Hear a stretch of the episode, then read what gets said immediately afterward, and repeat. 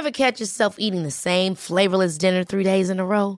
Dreaming of something better? Well, HelloFresh is your guilt-free dream come true, baby. It's me, Kiki Palmer.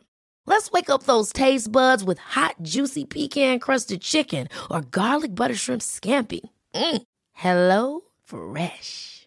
Stop dreaming of all the delicious possibilities and dig in at HelloFresh.com. Let's get this dinner party started.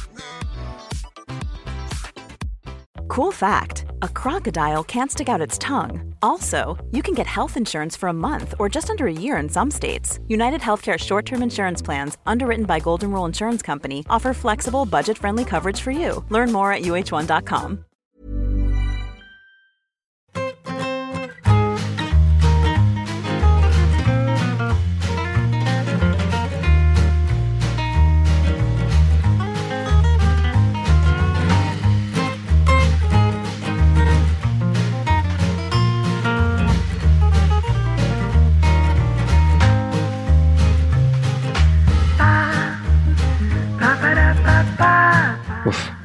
de que me, me pillas muy sensible, Miguel, tío. Me pillas Sí. en un momento.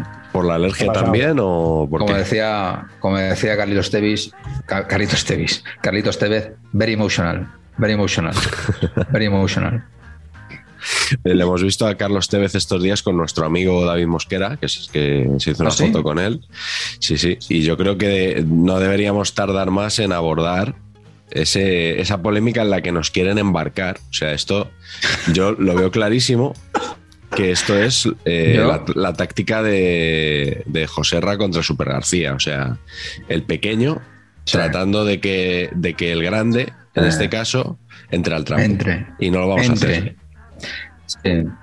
Yo, vamos, simplemente como concepto, eh, no sé, se quiere decir que sí, que si quiero copiar de alguien, pues entended que igual serían los últimos en los que fijarme del planeta Tierra, ¿no? O sea, los últimos de la lista, no sé. por ejemplo, eh, Ballester No, y a los últimos de no la serían lista los últimos de la lista. Los No, últimos de la lista no, no, serían Velasco y San Román. A los últimos de la lista les copiaría bien a gusto. Pero. yo también. Sobre todo en los trajes. Ostras, joder, qué envidia, ¿eh? Sí, sí. Te digo más, a mí me jodió mucho, y no se lo dije por, por mi natural timidez, me jodió mucho la dirección de arte capilar del señor Aznar. Qué cabrón, macho, es que no se puede ser así. Qué pelazo, tío. O sea, es injusto, ¿no? Para, para, para España en general, ¿no? Lo debe dar, el apellido igual, ¿no? Puede ser, podría ser, pero joder, macho. Sí, pero no, eh, por si alguien no sabe de qué estamos hablando, eh, es que hemos recibido eh, acusaciones de que hemos copiado lo que otro canal de YouTube, ese, ese canal del que usted me habla, Sí. por lo visto, es que han inventado ellos lo de hablar de mundiales. O sea, nadie Sí. hablado- había hablado de mundiales hasta que entonces, claro, si hablas de mundiales es que les estás copiando. Copiando. O sea, a esos niveles vamos a llegar. ¿Sabéis quién hizo una especie de mm, antepasado del podcast? No sé con qué mundial fue, no sé si fue incluso el que ganó España Yo o tampoco sé cuál es, pero va a ser Garci seguro. algún anterior, efectivamente. José Luis Garci y sus amigos. O sea, lo- la gente de qué grande es el cine, Sí. algunos, sobre todo eh, Oti Rodríguez Marchante, Claro, pero de esos quien trabaja el fútbol. Herrero El- trabaja, pero. el fiscal, eh, ¿A el le Torres gusta? Dulce. ¿A Torre Dulce le gusta el fútbol? Sí, es madridista, sí. Pues este, pues a la silla inmediatamente. O sea, que no, na- nada me haría más Son ilusión. todos o sea, bastante futboleros. Oti es del Barça. Y entonces hacen- pues hicieron, hicieron un repaso a todos los mundiales, básicamente eh, lo que hacemos nosotros en Radio Marca. Yo no sé si eso Radio Marca lo tendrá, Ah. pero Pues mira, ahí estamos copiando bien. ¿A esto les hemos copiado? Pues sí, A eso sí. A esto sí. A Hombre, eso sí. claro. yo creo que el cuarteto era Luis Herrero, Oti, eh, Eduardo Torres Dulce y Garci, que no está nada mal. En- pero en directo, o sea, en radio. Radio Sí, de, sí, programa además- de radio de 14 horas. Porque, claro, no, una horita eso. por, yo creo que era una horita por mundial o, o media horita, no, no lo sé, pero una tertulia hablando de, de mundial a mundial, un repasito a los mundiales. Hoy vamos a tener que ponernos límite de media hora por mundial porque queremos Vale. hacer tres mundiales y como, de- mundialacos. como desarrollemos todos los temas que nos ha puesto Carleto en el Sí. Google Doc, o sea, Se esto se nos va. va de las manos. O sea, ríete de lo va, de. Valderreguera. O sea, me estáis sacando del armario como... Sí, bueno, es que sí, porque esto ha sido un éxito, que tú tenías tus dudas de si iba a gustar o no. Y como el primer programa gustó mucho, pues hemos ¿Ha sido un éxito? Sí, sí, ha sido un éxito sin precedentes, incluso te diría. Pero, ¿eh? ¿Ha sido un éxito para quién? O sea, ¿y en términos de qué? En, ¿Qué es el éxito? en términos de monetización, no. ¿No? En términos de clics, quizá tampoco. Pues- Pero en cuanto a comentarios. Dos de- tuiteros te han dicho que mola. Exactamente, sí, sí. Y uno además le ha pedido a Carleto que se ponga micro. Y ahí está Carleto hoy con micro, que desde el segundo programa no tenía micro. Y lo ha sacado del armario. Y vamos a ver si aguanta todo el programa. Porque la que última sí- vez Hoy se he sacado todo del armario. Pues sacado Camiseta para, para no tener que hablar del español. Perfecto. Hombre. Joder, maravilloso. Qué bonito detalle para Sarria, provincia de Lugo. ¿eh? Oye, lo que sí que ha tenido un éxito sin precedentes es mi amenaza de salirme de este triunvirato uh, para hacer el spin-off de Saber y Empachar. Sí, Pero ha habido una persona en Twitter, una, que me ha dicho, me voy contigo. Una. una. Con lo cual, Pues si tú con eso ya decir- tiras. con eso ya tiro. Oye, ¿y es cierto, es un rumor casi leyenda, que hay alguien que ha donado? No, ¿No pasta? No, ¿verdad? No. Eh, Pero podría hacerlo. tenemos la activada ya la opción. Eh, ahí sale por aquí debajo un iconito que pone agradecer o se, se llama Super Thanks la función. El caso es que la gente nos puede meter pasta ahí como si no hubiera mañana. O sea, nos puede, nos puede dar todo su capital. Podemos llamar a esto eh, plácidos, por ejemplo. Perfectamente. Ponga, Totalmente. ponga un tío. pobre en su mesa. Saber sí. empatar acá plácidos. Hombre, como creador del naming de los premios Feroz, te veo muy atinado aquí también Sí, con este sí, sí, Plácidos. sí, ¿eh? sí. Yo lo veo, yo lo veo, totalmente. El motocarro lo tiene Patch. Tengo dos, uno en Barcelona y uno en Madrid. Sí, sí, así. Perfecto.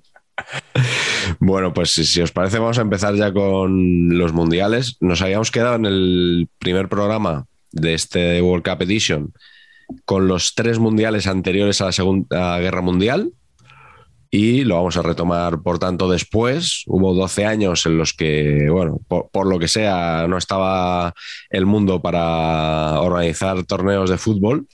Y estuvimos 12, estuvieron, porque de nosotros no- solo Patch estuvo, estaba, estaba entonces. Nosotros. Estuvieron, estuvieron 12 años sin mundiales, es decir, como Italia. Y mm, la cosa se reanudó en el 50, en Brasil 50, con bueno, ese mundial. Carletos, eh, danos como siempre minuto y resultado. Con ese mundial que eh, se suele decir que la final fue Uruguay-Brasil, pero esto no es verdad. Muy, muy, buen, muy buen detalle. Claro, es que no hubo final. En realidad era un mundial con 13 equipos. Volvió a suceder que muchos equipos no pudieron ir. Eh, luego yo creo que, comentaremos eh, eh, los viajes de algunos de ellos, todavía un poco caóticos, no tanto como en 1930, pero es verdad que, faltaron muchos equipos, ¿no? Y, entonces tuvieron que hacer, pues eso, unos grupos de cuatro, otros de tres, otros incluso de dos con lo que al final la organización del evento no estaba, no estaba con cuartos de final, semifinales y tal, sino de cada grupo. El, solo, solo se clasificaba el campeón y hacían un grupo final de cuatro equipos, entre los cuales estaba España, que como sabéis eh, es el, hasta hace poco era el mayor puesto de nuestra selección en histórico, el cuarto puesto. Quedamos cuartos de ese, de ese grupo de cuatro: Brasil, Uruguay, Suecia y España, que eran los campeones de cada, de cada grupo de clasificación. ¿no? Y había grupos de tres, grupos de cuatro, grupos de dos. Y al final, de ese, en ese grupo de cuatro, el partido último de, del todos contra todos, digamos, era el Brasil-Uruguay, en el que a Brasil le valía el empate porque había ganado sus anteriores dos partidos, mientras que Uruguay necesitaba ganar. Y por supuesto ya sabemos lo... Yo creo que ya sabemos todos lo que ocurrió en ese maracanazo mm. mítico de, de, un mundial que, por cierto, hay que decir, ya que el otro día también triunfamos con nuestro eh, saber empatar de libros con Galler, Tony Padilla tiene un libro sobre este mundial que está muy bien. Eh, ahí está. Brasil, retratos del mundial del maracanazo. El gran Tony Padilla que, que, que también molaría que viniera algún día. Claro que sí. A ver si lo logramos. Hablar del Central Sports Sabadell. Eso te iba a decir, a comentar la, el paso no, no. de tu padre por allí, aunque no sé si él lo vio por la edad, ¿no? Él tiene que ser. No, tiene que ser de mi edad, yo creo que no lo, no lo llego a ver. Pero bueno, y además nos echó una mano en saber empatar eligiendo al peor jugador de la historia de- del Sabadell. Así que sí, sí, lo, lo añadimos a la wishlist. Mm, quería comentar, precisamente ahora que hablas del libro, en la portada del libro, que es el cartel oficial de- del Mundial. Si esto se hiciera hoy en día, si se tratara de hacer como una composición con todas las banderas y tal, diríamos que es una horterada. Pero yo creo que este cartel tiene mucho encanto, ¿eh? Es, Ah, es es muy mítico, esa Muy media. Esa media llena de, de banderas, ¿eh? ¿Tú cómo lo ves, Patch? Precioso. A mí Me también me, gusta parece mucho. muy Sí. bonito, mucho. Porque tienes razón, eh, ahora lo hubiéramos hecho mal, pastiche total, pero es que no te da, no te da esa impresión. Es como muy molón y la bota es como de cómic. Eh, no sé, me gusta mucho. Es, es curioso que los carteles de los mundiales hasta cierto tiempo, y aquí seguro que los comentamos de vez en cuando, hasta cierto tiempo, como, como entre mundial y mundial hay cuatro años, yo creo que, ya os digo, hasta cierta época, se notan mucho los cambios de estilo. O sea, eh, eh, es la suficiente. Si hay un mundial cada año, es bueno, sí puedes hacer carteles diferentes, pero seguramente, bueno, no, y sobre todo hoy en día, ¿no? Que lo digital triunfa. Pero entonces cada año yo creo que se ve un pequeño giro en cada uno de los mundiales. Y hasta por lo menos lo- el 78, 82, incluso el de Miró y tal. A partir del 86 yo creo que los carteles ya importaban menos. Creo, fíjate, que el de España es el, es el mundial último donde los carteles tenían mucho peso. Mm. Y, y sí que se nota los cambios, la verdad. Me- está muy bien. Mm. Bueno, pues va- vamos a empezar eligiendo cada uno el partido con el que nos quedamos de este mundial. Pacheco, empieza tú. ¿Cuál es tu partido de Brasil 50? Bueno, pues mi partido es la final que no es final, eh, el maracanazo. Y yo lo primero que quiero someter a sus señorías es a ¿qué es más importante, el maracanazo o el centenariazo? Pero me, me estás preguntando esto en serio. Hombre, por favor. O sea, porque Sí. el maracanazo tiene mucha fama y tal porque fue antes, pero el centenariazo, ojo, eh, muy ver, doloroso. Si le preguntas a un deportivista, te va a decir que el centenariazo. Claro. Pero mi- tú como madridista, ¿qué, qué, qué quieres decir? ¿Que también para ti el centenariazo fue más que el maracanazo? Es que el maracanazo no me interesa. En cambio, el centenariazo me jodió eh, al 400% aproximadamente. Entonces, pues sí. Si yo, como ustedes saben, estoy aquí en este programa porque tengo que estar. Entonces yo voy a hacer mi cosa y no me pidan más allá. ¿eh? Voy a hacer lo mío. ¿eh? Eh, Yo, yo le leía, leí alguna cita de alguien que decía, eh, algún brasileño, que decía que el maracanazo había sido su Hiroshima. Joder. En el caso del Real No. Madrid, no creo que llegue a tanto, No, ¿no? no, no, no, no. En absoluto. Entonces es más el maracanazo que el centenariazo. Sí, sin sí, duda, sí, ¿eh? para el mundo puede ser, para el mundo puede ser. Bueno, a ver, neto, neto, la cosa está del, del- de la final no final, claro, el tema es que les valía el empate, o sea, es que empatando ganaban Brasil, ¿no? Ya no es hemos palmado, no, no, es que empatando ganaban. Y lo mitiquísimo es que le habían metido en el grupo, en este grupo final, siete a Suecia y seis a servidores de ustedes, ¿no? Entonces que Sí. como que venían un, po- un poquito de ojo, con- no, ojo que vienen, que vienen estos. Y, y la verdad es que yo tengo la impresión de lo que he leído, he leído muy poco, evidentemente, porque tampoco, bien sabéis, no me interesa nada de esto. Pero, pero lo, que, lo poco que he leído, eh, mm, todo mal. Concepto, les dieron un reloj de oro que ponía grabado campeones antes del partido. Sí, Horroroso. sí. Todo el mundo con camisetas de campeones del mundo 1950. Horroroso. O sea, es que es justo todo lo que no tienes que hacer. Eh, y bueno, pues esto se produjo la movida esta. Al final ganaron los uruguayos, como todo el mundo sabe. Y lo mitiquísimo es que se, se montó tal quilombo, tío, que tuvieron que dar la copa ahí como de tapadillo. ¿Sabes? Una cosa de vente paga que no nos vean con Jules Rimet así como, ¿sabes? Un poquito rollo. Como, como el ACB. Eso, esa, este, haciendo así, tacata. Un poquito rubiales, ¿sabes? Metido ahí en el, en el tal. Está fino lo de rubiales, ¿eh? ¿Os está Sí, gustando El, el- este, el serial o no? Sí, sí. Roberta Lobeira, muy buen naming, ¿eh? Roberta Lobeira, me ha gustado mucho el naming, no tanto la obra pictórica. ¿eh? Los, las muestras que he visto, especialmente lo del mundo de Rubiales con otros tres gatos y no sé qué, El mundo león. no por lo que sea, no me, no me ha llegado. Yo que también soy muy, muy primaria y no me ha llegado. Bueno, ahora voy yo. Eh, mi- porque ya que hemos hablado de España, efectivamente, mi momento de Brasil 50 es el gol de Zarra a Inglaterra. Y, Sobre todo porque Telmo Zarra es una figura que cuando yo era niño era sinónimo de los récords. O sea, este señor era el que más goles había metido en la liga, que era como un récord, pues eso, de décadas atrás y que era imposible batirlo. Luego ya llegaron Messi, bueno, Hugo Sánchez primero, luego Messi y Cristiano Ronaldo. Y ahora casi nadie se acuerda de- del pobre Zarra. Pero es que además, antes de que España ganara el Mundial en Sudáfrica, la mejor clasificación había sido esta cuarta plaza. ¿Y cómo se logró? Con este gol de, de Zarra tras una jugada de Gainza por su banda, por la izquierda, dos jugadores del Athletic Club, equipo muy querido en saber y empatar, como todos sabemos. Correcto.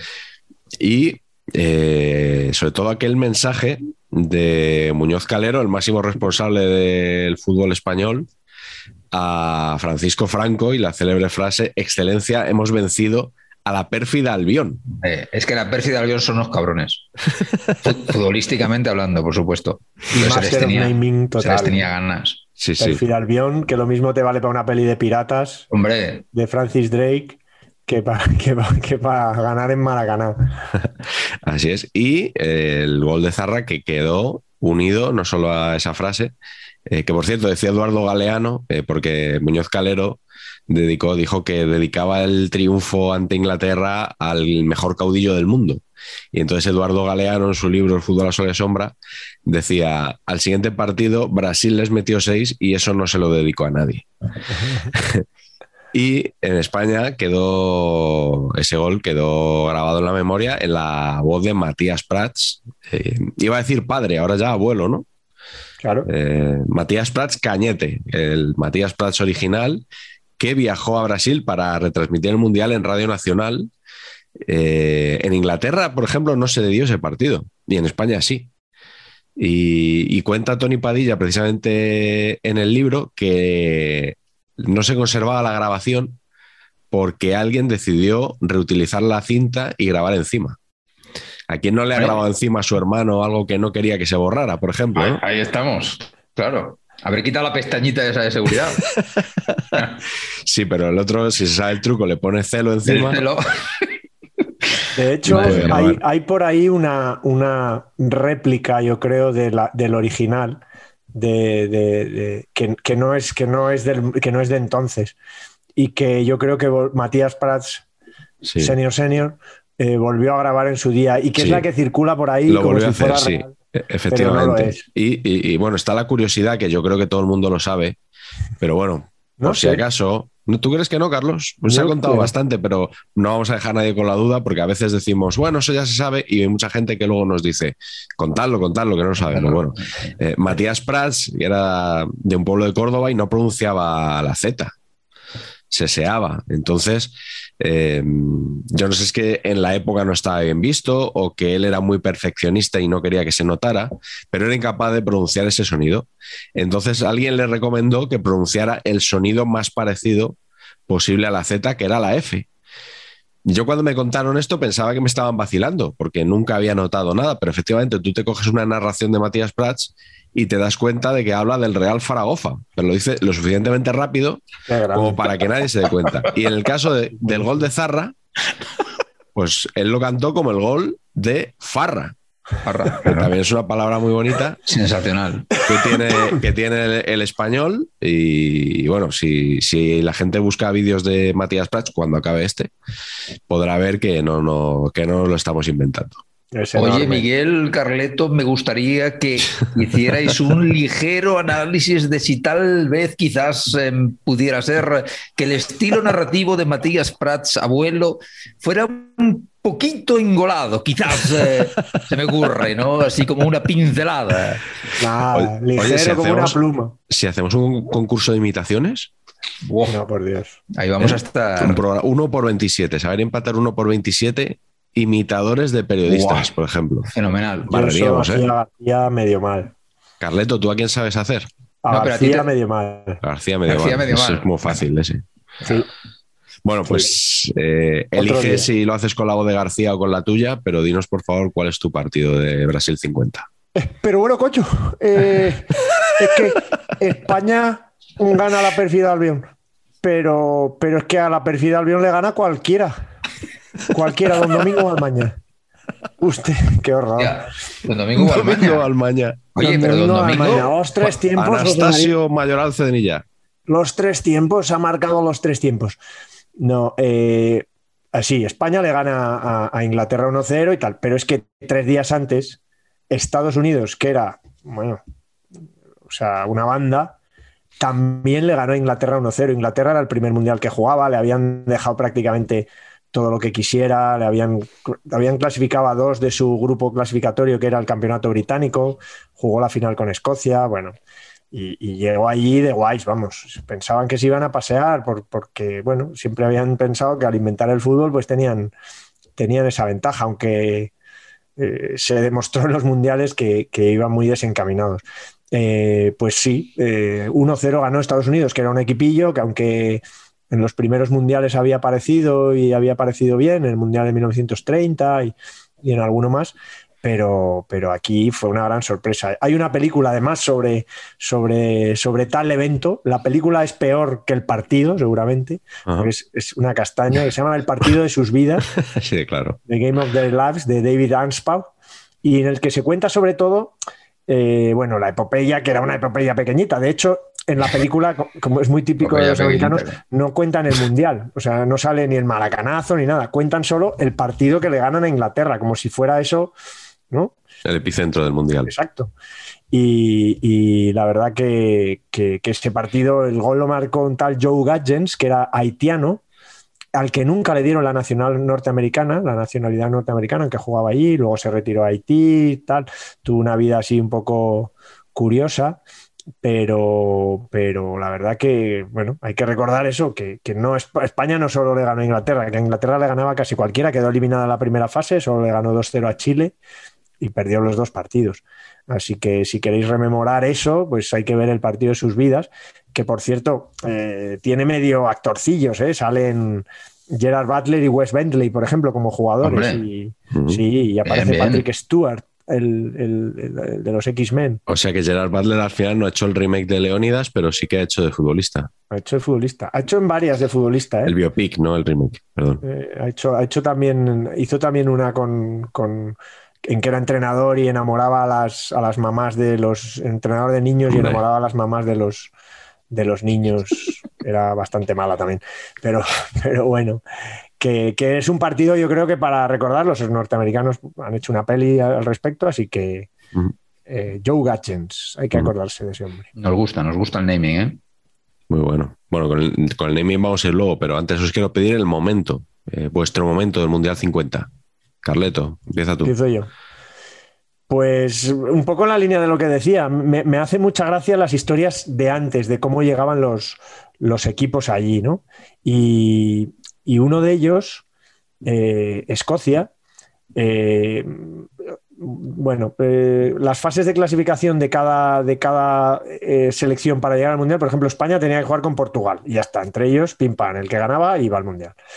En, el, en, en- en- el resto de Europa, en Inglaterra, por ejemplo, Inglaterra, Escocia, Gales Irlanda del Norte, se jugaba en el campeonato británico todos los años. Era, su, en realidad era su Eurocopa prácticamente, o su campeonato del mundo, ¿no? Es como lo de la NBA, ¿no? Que son campeones del mundo.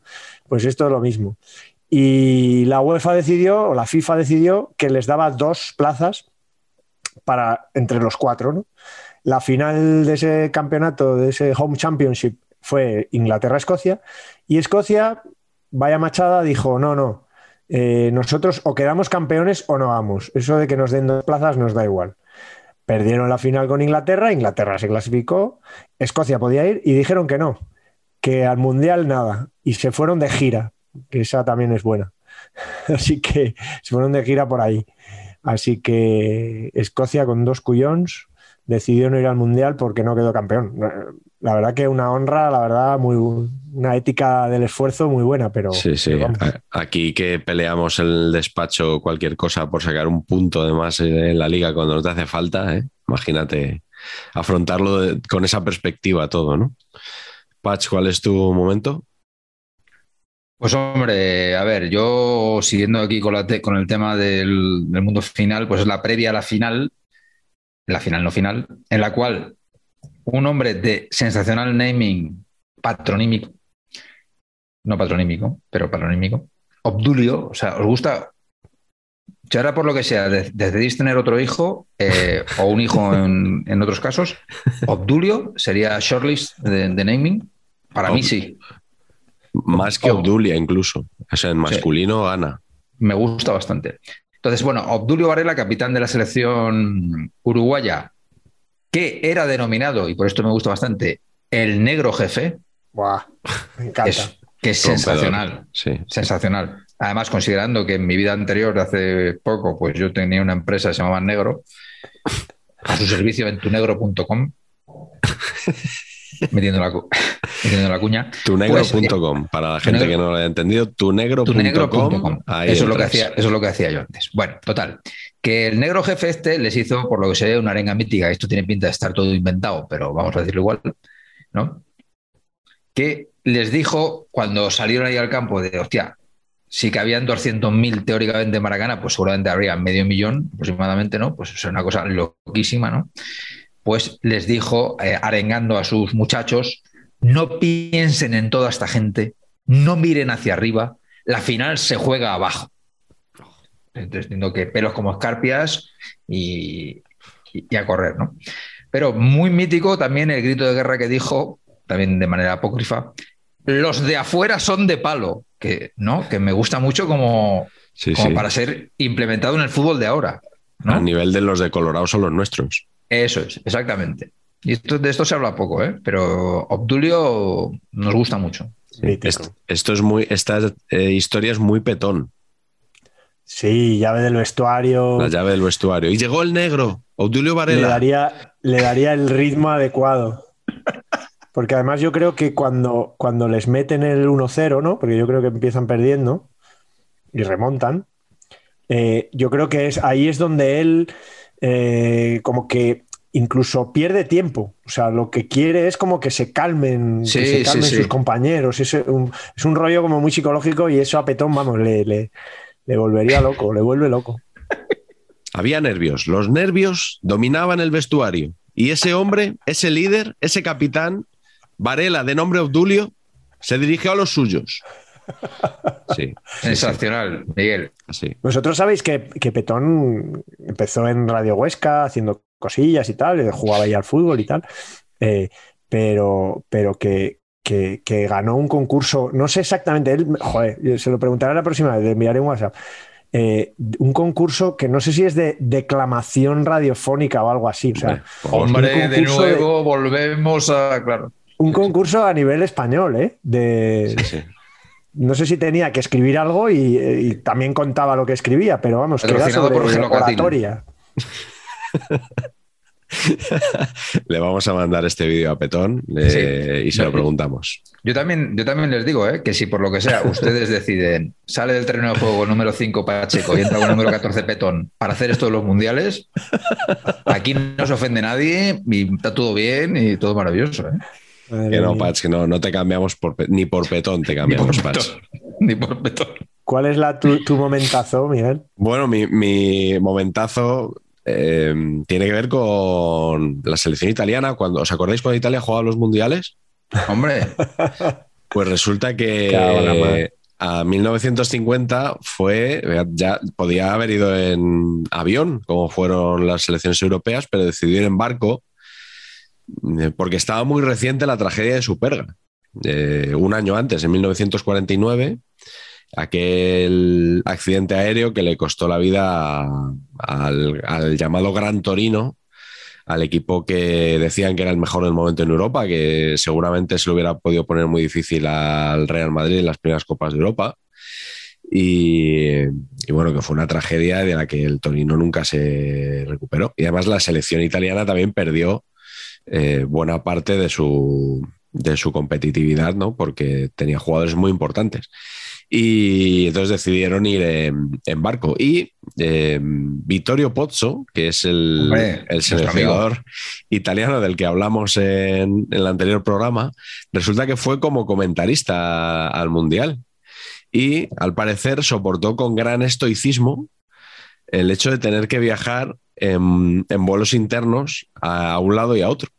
Porque claro, además Brasil no es precisamente un país pequeñito que puedas coger un tren e ir de una ciudad a otra, no. Así que bueno, esa, ese, es el momento, una, una, mera anécdota, pero bueno, que creo que, que es interesante. Yo tengo por ahí una revista el europeo, L apóstrofe europeo italiana, en, que hicieron como un reportaje sobre eso, o, en su momento alguien acompañó a la selección ahí y lo rescataron. Y hay unas fotos del, viaje en barco muy, muy, muy chulas, con los tíos ahí en la cubierta y todo eso. Muy guay. Bueno, pues eh, pasamos al capítulo Masters of Naming, si os parece, que es uno de nuestros favoritos. Sí. Y me gustaría que me dijerais con qué jugador os quedáis en este apartado, Pacheco. Pues yo voy a tirar por un jugador nacional eh, que además quedó súper arriba en el pichichi del Mundial. De hecho, metió los mismos goles que Zarra. Esto no lo sabía. cuando he investigado, esto no lo sabía. Que es Stanislao Basora. Fácil para Matías Prats.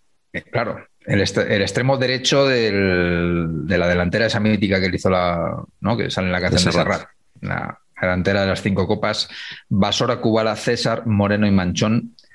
¿Cómo es posible que esto no se vuelva a hablar en este programa jamás? Tengo que decir que César tenía uno de los mejores apodos de la historia del fútbol mundial, que es el Pelucas. Eso, es sensacional. Por efectivamente la falta de. ¿no? Eh, bueno, pues Stanislao Basora, como Neymi, me gusta mucho porque Stanislao es un nombre muy sonoro. ¿Qué es lo que pasa? Que para mí es un nombre normal. Porque eh, mi tío abuelo se llamaba Stanislao Zazo. No fastidies. Qué bueno. Entonces, claro, es un, es un nombre normal. De, de, hecho, Stanislao Zazo tiene una calle en mi pueblo, en Humanes. Qué grande. Era un prócer de la localidad. Y, eh, y su hijo, eh, y su, se saltó una generación, o sea, su hijo se llamaba Ángel, y Ángel tuvo un hijo que le puso Stanislao. Eh, y, y, Tanis tuvo un hermano que se llama Santi, que tiene otro hijo que se llama Tanis también. Entonces, en mi casa, los Tanis es absolutamente normal. Es un nombre que no le damos ninguna importancia. En cambio, todo el mundo lo flipa con que una persona en el. Eh, no sé, Tanis tendrá 23, pues eso, que en el 1993 pues le llamen Tanis. Pero, pero no deja de ser un nombre muy futbolístico, ¿eh? Yo creo que los futboleros lo manejamos por don Stanislao, Stanis Argote también. Correcto. O sea, que seguramente si no fuéramos futboleros no habríamos conocido a ningún Stanislao. Eh, es que el fútbol... Stanis Baración solo. Ah, mira. Muy bien ahí. ¿Eh? Y bueno, y tiene otra cosa, eh, tiene un trofeo muy interesante también en referente a naming, que es que es el poseedor del trofeo Monchín Triana. Justa como naming, Monchín Triana que era, Sí, es un trofeo que se le daba, por lo que se ve, a un, combinado de jugador deportivo y que siempre en el mismo club. O sea, era como lo del Gander. Ah, lo que era Gander de One Cup Man, pero, pero también portándose bien. y entonces esto se da en memoria, se daba en memoria de Monchín Triana, que era un exjugador del Atleti y del Madrid que le, que le asesinaron en, en la guerra civil. Ha habido, yo creo, muchas copas Ramón Triana, ¿eh?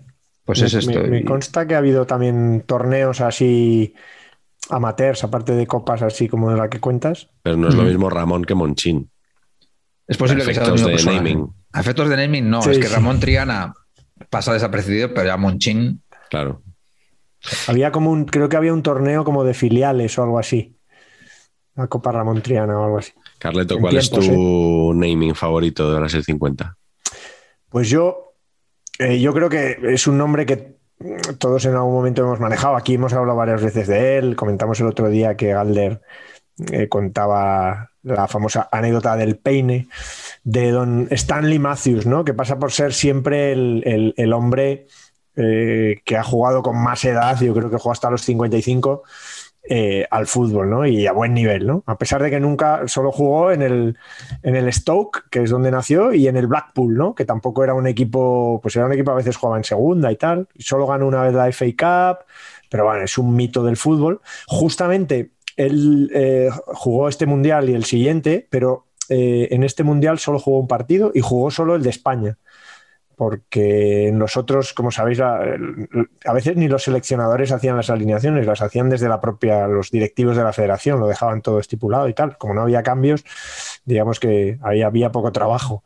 Eh, y don Stanley Matthews, a mí, que me parece un nombrazo, eh, siempre me ha recordado a otra frase. Entonces, como que tengo que decirlo. Eh, porque forma parte también de mi, de mi de, no sé, de mi, de mi educación sentimental, pero lo asocio completamente. Y si yo digo, eh, creo que era Good evening, my name is Francis Matthews, follow Hombre, me. follow me, hombre, por favor. Entonces, Bueno, es bueno. que Stanley Matthews, o sea, es soy incapaz de olvidarme de Stanley Matthews y a la vez incapaz de, de- de- de olvidarme de Francis Matthews, el protagonista de- de- del primer curso de inglés televisivo que seguro que don Antonio Pacheco recordará. Hello, my name is Francis Matthews. Are you Mary Brown? Y con esto, esto lo que tengo, es todo lo que aprendí. Yo, yo que soy un poquito más joven que Carleto, para mí es Matzi. Hello, ¡Hombre! I'm Matzi. El bicho aquel. Claro, ya más orientado al público infantil. Sí, sí, sí. Pero bueno, follow me sí que sí que lo recuerdo, eh, sí que lo recuerdo. No tengo edad para haber aprendido ni el verbo to be Unas con ello, pero recreaciones y teatrillos sí. en- para, para explicar historietas sensacionales. Sí. Bueno, pues eh, mi Master of Naming es Moacir Barbosa. No confundir con Moacir, aquel jugador Hombre, brasileño que tan gran rendimiento, ¿verdad?, dio al Atlético de Madrid en los años 90. medio centro estático. Sí, sí, más estático que medio centro quizá, incluso. Bueno, Moacir Barbosa es el portero que Ni se confundir comió... tampoco con el pirata de Piratas del Caribe, ¿no? Pues eh, este señor fue el que se comió el gol de Gilla por su palo y fue culpado de, del desastre de, de aquella, aquella bomba de Hiroshima que comentábamos antes.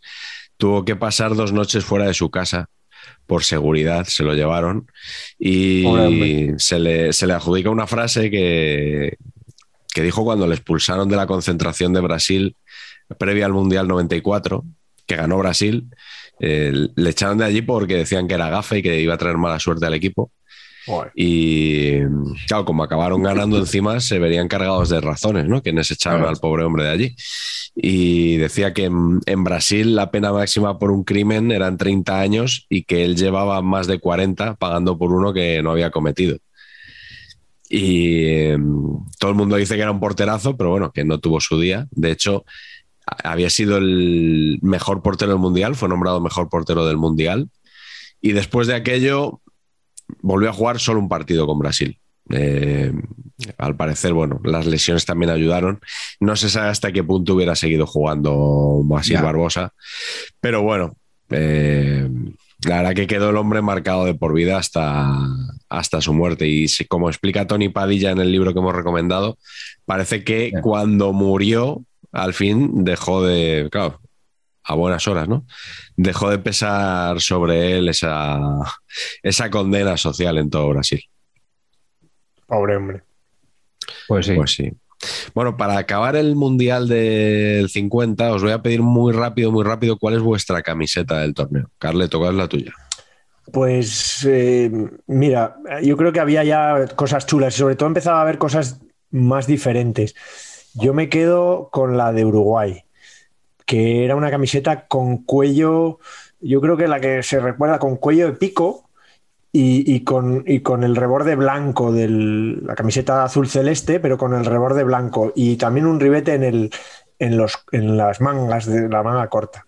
Me parece un camisetón que luego con el pantalón negro siempre ha funcionado de maravilla. Uruguay creo, es, es- es maravillosa, ¿eh? Yo creo que sí. Esa combinación celeste, negro y con los ribetes blancos, uf, me parece imbatible. Y yo creo que era un poco, también te digo, diferente a lo que, a lo que se venía viendo Sí. eh, eh, eh, entonces. Y a otras camisetas que seguro que vosotros comentáis. Sí, Pach, ¿cuál es la tuya? Sí, bastante diferente a la que vengo a comentar yo, que es la del combinado nacional, porque Zarra marca el gol vestido con una camisa roja like this, o sea, con, con botones, y además que tiene, si os fijáis en las fotos, tiene el problema este de que si, el, el- si cierras el último botón te queda demasiado ajustado, entonces está incómodo. Y si cierras el de abajo, se te queda un poquito concepto Jesús Gil, ¿sabes? Entonces van todos así Jesús Gil, pero claro, ahí van muy justos. Eh, claro, el concepto, jugar con camisa de botones, ¿no? O sea, rollo paro, paro el balón con el pecho y salgo el balón controlado. Ojo, ¿eh? Los cardenales que, ¿no? Que debían tener a esta gente, no sé. Un esternón de hierro. Sí, sí, pero me flipa, Pero- me flipa el concepto camisa a camisa. Joder, pero, yo creo que ¿eh? había, debía haber algún tipo de pacto con el gremio textil de Sabadell y Tarrasa o algo así, porque no es, normal. O sea, ya había tejidos nuevos, ya había. Es que siempre hemos sido como muy antiguos en eso, ¿no? En España. ¿Por qué? Sí, es verdad. Lo, iremos viendo en sucesivos mundiales, pero ya, ya había licras y cosas así modernas y todavía íbamos con las camisas de algodón, las camisetas de algodón. Ojo, igual esto era, era tergal, esto, ¿eh? eh tejido de calidad excepcional. Bueno, yo me quedo con la de Brasil, que, de la que ya hablamos el otro día, así que no me voy a repetir. La camiseta blanca con la que jugaba Brasil hasta ese momento. También con cuello azul y, el ribete en las mangas de color azul y que fue desterrada.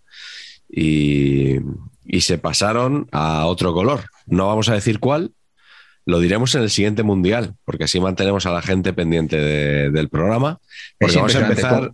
¿Cómo ¿Eh? haces los cliffhangers? ¿Eh? Hay, siempre hay que acabar en alto, Pacheco. Qué transiciones, qué maravilla. Pues hemos acabado en un tiempo razonable. Como, Brasil los 50. como los monos de 2001 ha sido esto. Sí, ha sido el hueso volando y de repente apareces en Suiza 54. Total. Carleto, minuto y resultado de este. Bueno, un, mundial en el que, bueno, se, se, habló de que era el mundial defensivo por primera vez, ¿no? Que, después llegaría el del 62, que ya, que ya lo, superó a todos. Pero aquí, sobre todo, lo que hay es eh, otro, el Wandorfazo sería, ¿no? El Wandorfazo del estadio Wandorf de Berna. De Berna, sí. Hubo otra, otra gran sorpresa y es que los maravillosos magiares de la Hungría del 54, favoritos absolutos, palmaron sorprendentemente la final con Alemania, además remontando 2-3, ganó Alemania y fue, bueno, con Puskas lesionado, un día de lluvia, fue otro partidazo que seguro que ahora recordamos. Sí, pues mira, si quieres empezar tú diciendo cuál fue tu partido de ese mundial. Pues el Wandorfazo, o sería así, ¿no? En, el estadio de Berna, con esos, seguro que todos los recuerdan porque tenía unos postes, esas imágenes, los postes cuadrados, que luego jugó ahí, el Barça jugó una final de Copa de Europa. Sí, la final de y se dice que a partir de, que, de esa final con el Benfica, que fue la primera que no ganó el Real Madrid, digamos, en el año 61, se dice que retiraron esas, que no dejaron de homologar ese tipo de porterías, que son un poco las de evasión o victoria, no sé, unas, por, unas con, digamos, con el, con el poste plano, ¿no? No poste redondeado, ¿no? Mm. Eh, eh, pues en ese Wandorcazo, como, como decimos, eh, se produjo el milagro de Berna, que también hay película. Eh, hay, como veis, película para casi todos los mundiales. Pues esta película, esta sí que está bien, El Milagro de Berna. Esta es una peli alemana de Sonke Wortmann, eh, en el que hay varias historias cruzadas alrededor de un poco como es un, país completamente deprimido por la posguerra, un poco si vemos eh, Germania, Alemania, año cero de Rossellini, un país oh. en ruinas, como en apenas nueve años, del 45 al 54, ese país se convirtió, bueno, pues superó a España, por ejemplo, ¿no? que también venía de una guerra, pero diez años antes. Eh, eh, y ese milagro coincide con esta victoria, ¿no? Esta victoria fue el empujón moral que necesitaba un poco el pueblo alemán, además ganando a, al, favorito, a la Hungría de Puskas, de los, ya digo, los maravillosos magiares. 2-3. Eh, Así que ya os digo, el Wandorfazo fue un, partido para la historia que tiene además detallitos que seguro que, podemos comentar. Sí, bueno, yo quería decir, mi partido es justo el anterior Hungría-Alemania de ese mundial. En la primera fase se ven las caras en la fase de grupos y creo que lo has dicho, acabó 8-3 la cosa a favor de Hungría. Y Hungría a lo mejor los si hay algún joven que nos está viendo le puede sonar raro, pero es una de esas selecciones de reyes sin corona que se dice siempre, ¿no? Que hubo un día que dominaron el mundo, pues un poco como lo que decíamos del Gran Torino también, ¿no? El Gran Torino no, no pudo, digamos, consolidar o, traducir esa fama que tenía de gran equipo porque no, no existía la Copa de Europa por aquel entonces. Y Hungría, que tenía la ocasión de hacerlo aquí, que había, había ganado a Inglaterra en Wembley, que había sido como un hito en la historia del fútbol, de, oh, fíjate, lo que han conseguido estos.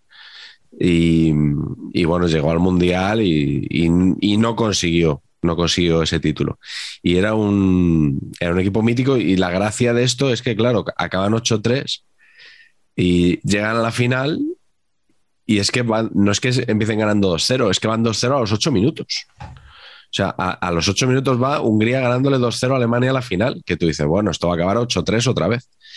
Eh, y Alemania le- lo empata muy rápido, porque antes del minuto 20 ya van 2-2, y luego ya al final mete el 2-3, ¿no? Esa es la, la- Pero bueno, ahora hablaremos también de, de los húngaros, que tienen mucho que, que comentar. Puskas y Sibor marcaron en... Puskas en- estaba lesionado, ¿no? en la Eso final, poco- Puskas empezó el torneo jugando, se lesionó, lo recuperaron para la final y Metió gol, pero estaba un poco. sí, estaba, estaba ahí con, con lo justo. Pacheco, dinos tú cuál es tu partido. ¿Buscas cuántos edenes sería? O sea, Buscas era tres edenes bien a gusto, ¿eh? Sí, Pero aquí, aquí todavía no, ¿no? O sea, Buscas es más Eden cuando, cuando, cuando llega al Madrid. Sí, aquí todavía no. Sí, aquí todavía no. Cuando correcto. pone la fábrica de salchichas. Claro, efectivamente. Bueno, mi partido es el partido inaugural. Uf, todo bien, ¿no? O sea, no he sido capaz de pronunciar inaugural. Bueno, que es pues complicado. el partido inaugural. Eh, ¿Por qué es el partido inaugural? No tiene ningún interés. De hecho, tampoco son los equipos que juegan. Pero es el primero que se le transmite en directo televisivamente. Hombre. Hito histórico. ¿eh? Y el anotador, eh, esto es que Eurovisión. ¿no? Ahora que está ¿Eh? tan de moda. ¿Cómo, cómo? Eurovisión, yo creo que es. Pues, es- pues seguramente. Existe eso, sí, sí. Tan, tan, tan, tan, tan, Creo que se forma para, creo que se forma para retransmitir este mundial, Eurovisión. ¿Ah, sí? Creo que sí. O sea que Chanel. Terrero tiene que agradecer al Mundial de 1900. Claro, perfecto. Chanel también era mentira. Sí, sí, sí, totalmente.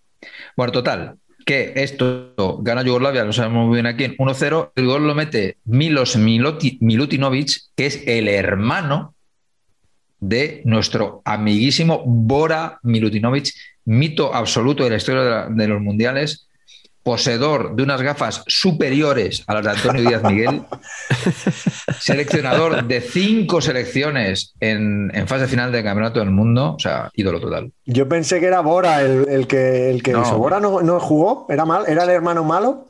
Yo creo que sí. Y este tiene, tiene- ¿Era el tiene otro, Hierro? tiene otro dato mítico que estoy en modo Pedrito números hoy excepcional, que es que eh, marcó también, tío, en el primer partido de la historia de la Copa Europa, con el Partizan. Marcó dos goles en el primer partido. Entonces el tío Hostia, mete aquí en el inaugural dos goles. O sea, es un tío histórico. Pero ¿quién ha pasado a, a la historia? El hermano Gafotas, ¿no? Por, el poder de las gafas en sí mismas. Esto es así. Esto me recuerda mucho a un equipo que es el primero que marcó un gol en la Liga y un gol en la Copa del Rey. Un equipo que, que, que ahora no me viene, que, que va de azul y blanco. Madre mía. El Zaragoza sería, lo mejor. No, el Zaragoza no estaba en primera división, en la primera liga. Siempre Creo lo que el Real. Club Deportivo Español, como, como, como el Milutinovic, pues, pues marcó el primer gol de la Liga Española y el primer gol de la Copa. Y todo esto viene en el sencillo volumen Historia del Español, 1900, no sé 121 cuánto, años de historia. 121 años de historia, de solo 883 páginas. Perfecto. 50 euracos. Bueno, vamos con los momentos inolvidables antes de que se nos vaya de las manos esto. Y por favor, que no tenga que ver con el Real Club Deportivo Español, el tuyo. Carlos, El ¿cuál es? mío, nada, yo muy rápido sigo en la línea del anterior porque me fascina, me fascinan estas, estas cosas. Escocia, esta vez sí. Esta vez Va. sí llega, acepta ir al Mundial, pero los jugadores del Glasgow Rangers dicen que Nanay, que ellos prefieren irse de gira por América y por los países, me parece por los países escandinavos, que les dan su buen dinerito y se prefirieron ir de gira con el Glasgow Rangers antes que ir a jugar el Mundial en 1954. Ya van dos escoceses, los tenemos calados. Mira que nos caen bien, ¿eh? Igual lo que le gustaba era la pasta esta de la gira, ¿no? Más que el mundial. Mundial les sonaba un poco a...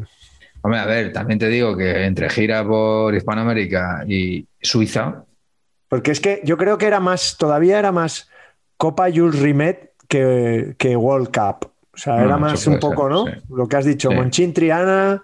era- eh, ahí, ahí, Monchín Triana, Copa Yus Rimé. La copa, la copa Martini Rossi, que es una de las cinco copas, estas del Barça, las cinco copas, una de ellas es la copa Martini Rossi, ¿eh? Lo digo para.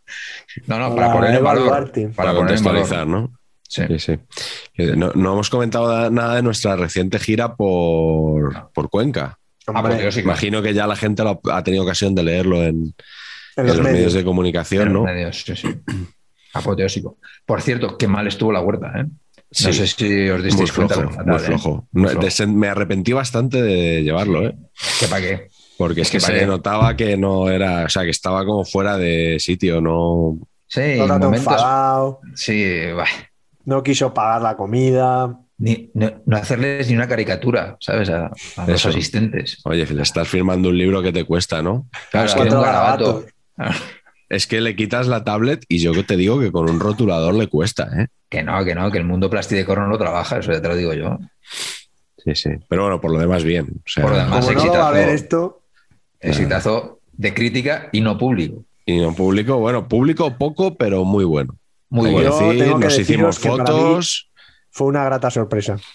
Yo pensaba, aquí lo reconozco ante el público, que íbamos a llegar a Cuenca, a la Biblioteca del Estado en Cuenca, un pedazo de edificio estupendo, y íbamos a llegar y nos iban a decir los organizadores que probablemente hubieran buscado dos o tres muñecos o dos o tres Una lona. personas para hacer bulto, como cuando en los Goya, en los Oscar, el que se va a mear ponen a uno, un poco así, pero dos o tres. ¿No? Pues alguno, algún bedel, alguien que estuviera libre, alguien, algún becario, y que nos iban a decir, eh, chicos, ¿qué hacemos? Eh, ¿Seguimos adelante o no? Porque, porque no iba a haber nadie de verdad, ¿no? Pero me sorprendió que hubiera. Éramos 15 personas al final. Mm. Sí, sí. Pero, bueno, pero en, en el público, ¿eh? Porque Público, sí, sí. Sí, sí. Pues en la mesa éramos cuatro, con lo cual. Teníamos cuatro, con lo cual ya doblábamos. Sí, sí, sí. Pero bueno, oye, que, que lo pasamos muy bien y nada, el comandante Morales, que nos estará viendo sin duda, eh, se portó muy bien con nosotros. Anfitrión extraordinario. Así que nada, aceptamos ofertas para visitar más ciudades de España. Sí. Así lo decimos. Incluso no ciudades Extranjero. también. Y del extranjero, o sea, Extranjero donde también, sea. Sí, sí. Villas sea. y. Sí, sí. Y no se olviden de la función esta de, de darnos, de, de contribuir aquí, de ¿Cómo se llama? ¿Cómo se llama? Que no... Super Thanks. Super thanks. Me gusta Super bastante. Super Que, que YouTube te dice, oye, cuando te, alguien te dé el Super Thanks y tal, eh, dale las gracias, respóndele al comentario. Digo, joder, respondemos a los comentarios mm, ya gratis, de Gratis, serie. O sea, claro, no somos, sí, sí. no somos tan estrellas, ¿no? De, no, solo a los que nos Sí. pagan. Por cierto, eh, Miguel, ya que estábamos ahí con la huerta y tal, muy grato el cambio de sutil de tonalidad de Sí. la World Cup Edition. Sí, de la, ca- Muy de la, la miniatura de YouTube, ¿no? Muy bonito. Muy bonito, sí. Pero que sabes que la huerta no lo ha hecho, ¿no? Que lo he Contra hecho la yo. opinión de, de la huerta. Contra la opinión de la huerta. Por eso, por eso os gusta, sobre todo. Es que es muy malo. Bueno, pues voy con, yo con mi momento inolvidable. Ya hablamos de él en, en otro programa, así que igual no me extiendo. Hombre, pues Es el sorteo puntazo. que dejó a España fuera de este mundial. Il Bambino, Franco Gemma, ¿no? Eh, ya, no sé si hicimos ya la broma de que Franco fastidiando a España, ¿no? Dejando a España sin mundial. ¿Dónde estaba Muñoz Calero? Pero creo que ahora que la UEFA ha quitado los goles fuera de casa como factor de desempate, o dicho de manera castiza, el valor doble de los goles marcados en campo contrario en caso de empate, una cosa así cortita, muy manejable, se podría recurrir a esto de, del niño de turno. O sea, Real Madrid y Manchester City llegan a la prórroga de semifinales de la Champions. Un niño. Y que el niño saque la bolita y ese es el que pasa, ¿no? ¿Por qué no? Perfecto. Bueno, pero me parece una idea buenísima. A implementar inmediatamente. Yo creo que sí. Bueno, pues este, este chico sacó eh, la bolita de Turquía.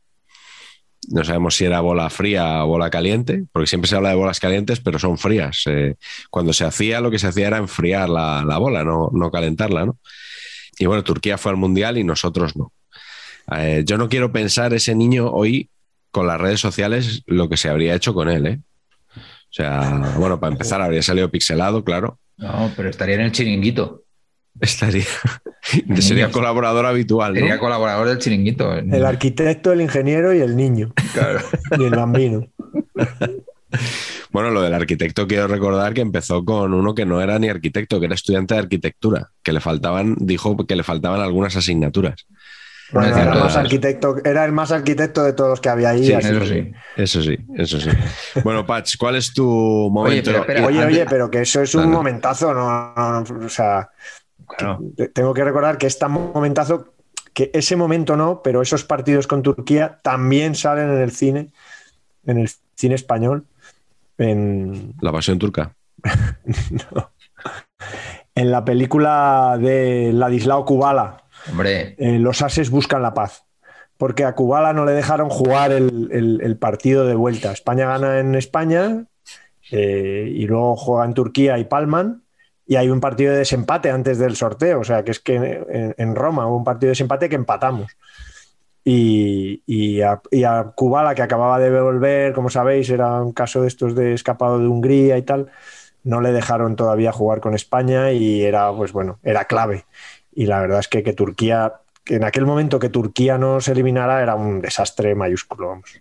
Y aparece en la peli, antes del, lo falsean un poco, es como una derrota y tal, pero está contado como que a Kubala no le dejaron por las presiones de los comunistas y en esa peli era una exaltación patria de un, hombre, claro. un rojo que viene y se convierte al, al nacionalcatolicismo. ¿no? Sí, señor. Oye, pero yo he leído eh, que esto, que, que nos hicieron un poquito rollo Mortadelo y Filemón, ¿eh? que nos leyeron parda. O sea, yo he leído que dijeron que la FIFA había mandado ese telegrama impidiendo es. a Cuba alinearse y resulta que luego la, la FIFA no había mandado ningún telegrama, Eso- Mm, sino que alguien, modo Mortadelo y Filemón, ¿sabes? Cogió un sello, puso FIFA y a tomar por saco. Sí, Modo cuarto milenio. sí, correcto. También nos remite a Eurovisión esto, ¿eh? Las votaciones parece que no están muy claras. Y tengo más cosas yo de jueces, eh, porque he investigado, o sea, a pesar de que esto no me interesa, porque no me interesa, pero soy tan profesional que investigo para... Muy para profesional. pues por- porque, porque, porque, porque me hierve la sangre. Mm. Y entonces he hecho una investigación también muy certera en el concepto colegiado que enviamos a- aquí, que es el señor Asensi Martín, que básicamente la lió parda porque pitó un penalti a México que contra Francia, eh, faltando dos minutos, lo metió Copa y ganó Francia 3-2. Y en México le declararon persona non grata hasta que el defensa de México dijo, coño, que verdad que le ha dado con la mano. Y entonces ya se le quitó la declaración. Pero básicamente eh, eh, he visto una cosa, señor Martín, que me ha gustado muchísimo, que es que arbitró por lo que se ve fantásticamente un partido de Copa Europa entre un poquito Melchor Ruiz, ponerme efecto Melchor Ruiz. Tenemos Filtro, sí.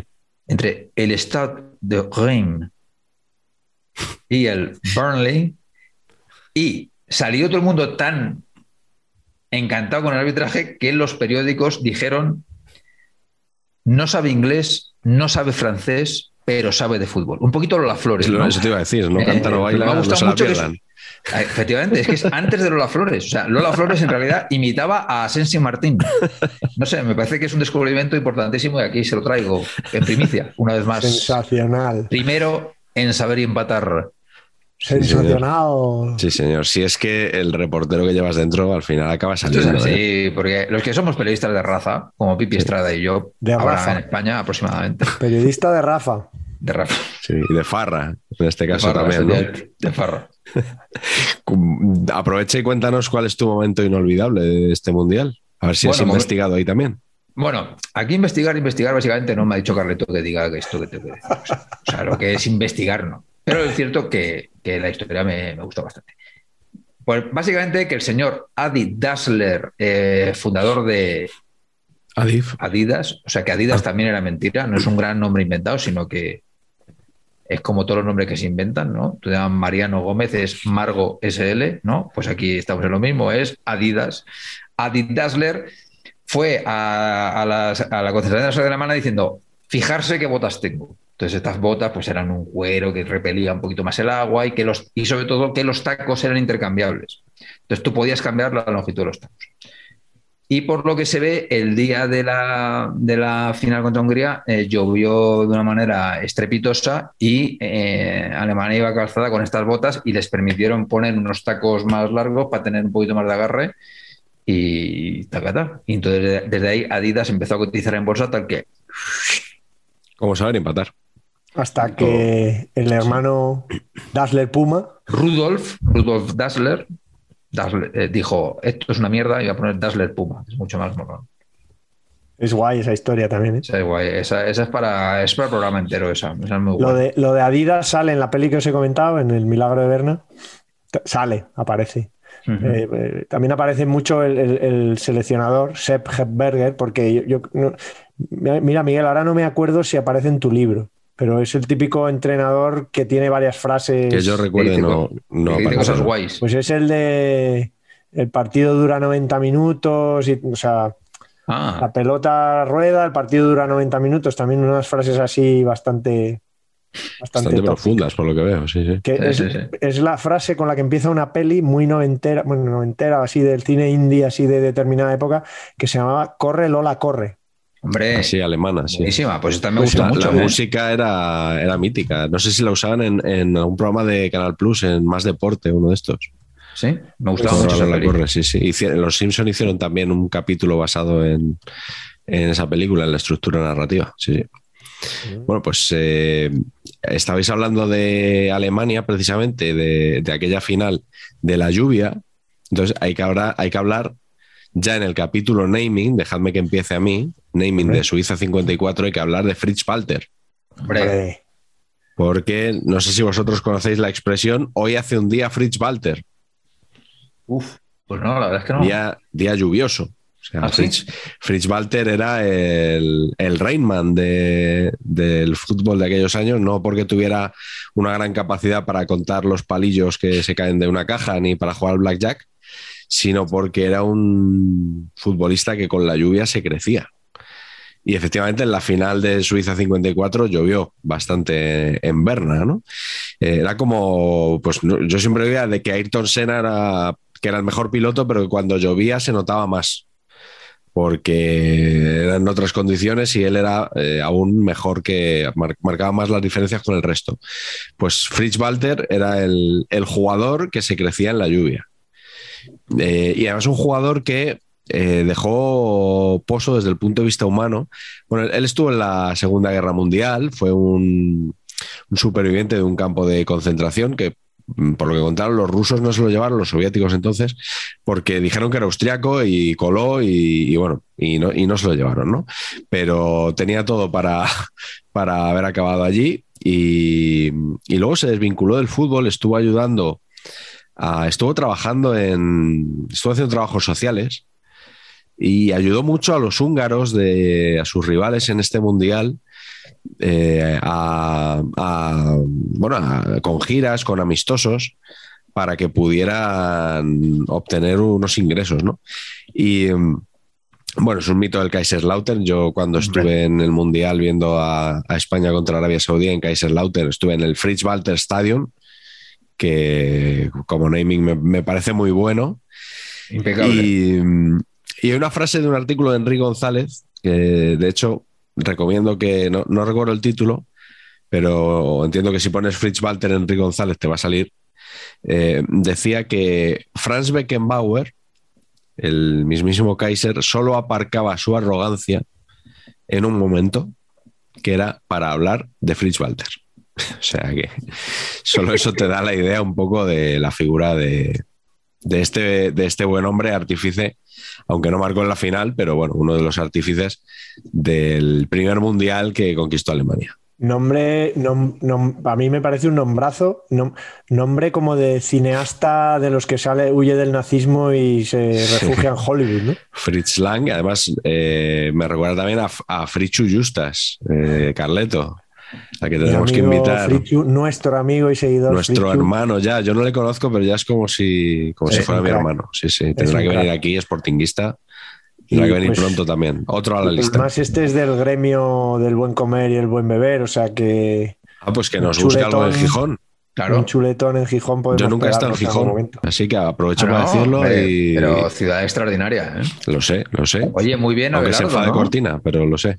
Abelardo todo bien, ¿no? Bueno, ha hecho lo que se le pedía. Bueno, vale, perdona. eh, no, no, que bien, lo- no, lo Los que como- había hasta, lo ahora bien. no lo estaban haciendo, ¿no? Pues Luego, perdona, otra cosa del naming que me flipa, y esto ya es una cosa absurda, es que me encantan las W pronunciadas B, como B. O V, sí. sí, sí, sí, O sea, Fritz Walter.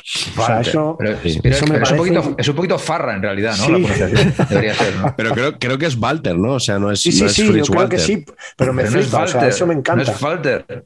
Es como, para este viaje no hacía falta alforjas, pero sí. Oye, Miguel, mírate la estadística esa que nos enseña de vez en cuando, que sale que tenemos un, un predominio del público, femenino, del, del público femenino ciertamente Sí, abrumador. 0,2 creo que salía el, el último que lo miré. Igual algún alemán y nos puede decir Fritz Walter cómo narices se pronuncia de verdad. Sí, ¿no? se lo puedo pedir a Miguel Gutiérrez, el Ah, otro el Miguel otro, Gutiérrez. el otro Miguel Gutiérrez. Sí, sí. Perfecto. Bueno, me- seguimos con el naming. ¿Alguno, por, por hilar temas, ¿alguno me queréis hablar de los húngaros por casualidad? Hombre, por favor, es que, es que eso es una joya. O sea, Claro. es igual. El, primero que es que el, los, los el naming húngaro, todos son sensacionales, todos. De hecho, eh, jo, yo he hecho mucho de menos a Hungría. Eh, hubo una Hungría cuando Carleto y yo éramos pequeños que, que todavía molaba. No era esta Hungría, pero sí que hubo una, una Hungría con, con facecas, que vete tú a saber cómo se pronuncia Oh. de verdad. Y el otro, el otro. Vale. Que lo vas a decir, Balint, seguro. ¿Tienes ¿Cuál? alguno en mente más? Detari, Detari me gustaba Eh, mucho. El- Detari. Lajos de Tari. Lajos Detari. Era, la, era Lajos, no Lubos, es verdad. Me gustaba muchísimo. Ese, ese. Me Qué gustaba bonito. superclase, ¿eh? De Tari. Eh, joder, pues eh, yo he hecho mucho de menos eso que ahora hay, eh, ¿no? El último húngaro bueno es el Sobolslai este del, del Red Bull. Porque Salai, este que juega en el Castilla, pues no. O sea, metía goles, ¿eh? Metía goles Metía y luego goles, pero- se ha inflado a meter goles en la Bundesliga, ¿eh? Sí, En, sí, sí. en 40 equipos. Pero bueno, yo voy a decir, o sea, es que hasta los buenos, pues normalmente los buenos tienen nombres reguleros, pero es que hasta los buenos aquí, todos, son todos buenísimos los nombres, ¿no? Joseph Bostic, buenísimo. Sandor Coxis, rematador de cabeza sensacional, ¿no? Ferenc Puskas, que lo tenemos muy oído, pero si, lo, si no lo has oído nunca, es un nombre maravilloso. Sí. ¿Y Zoltan significaba Cibor- escopeta? ¿Sí? Creo que Puskas era escopeta. Buenísimo. Por lo de cañoncito. Cañoncito. Zoltan Cibor, el pájaro loco, mitiquísimo, peinado sensacional, luego pondremos foto posiblemente. Y luego, eh, uno que siempre he querido que se decía de otra manera, yo siempre he pensado que era Hidegukti y es Hidekuti. Todavía Sí. mucho más difícil. Mucho más Pues yo aún pensaba otra, que era Ik de Guti. Ostras, es que claro, es- La Y K luego- esa. les A voy mí a siempre me ha sonado a hijo de Guti. Efectivamente. Y luego les voy a de- descubrir dos delanteros con unos nombres sensacionales que deberían jugar menos, que son Ferenc Machos, Oh, que serán macos, pero Ferenc Machos, sin quinta, pero Ferenc Machos. Y luego, con el dorsal número 19, voy a ir a que me impriman varias camisetas de esto. Peter Palotas. Sensacional, ostras. sensacional. Me ha Sí. venido ahora. eh, ¿Era Palotay, un árbitro? Palotay, sí, sí, Carol Palotay. Sí, sí, colegiado de sobre toda la vida. Sí, sí. Correctísimo. Muy buena. Carleto, ¿cuál es tu A ver, naming? Carleto, ¿qué tenemos por ahí? Bueno, yo siempre muy del- de nombres también brasileros, ¿no? Y, y este es el mundial del despegue de Didi.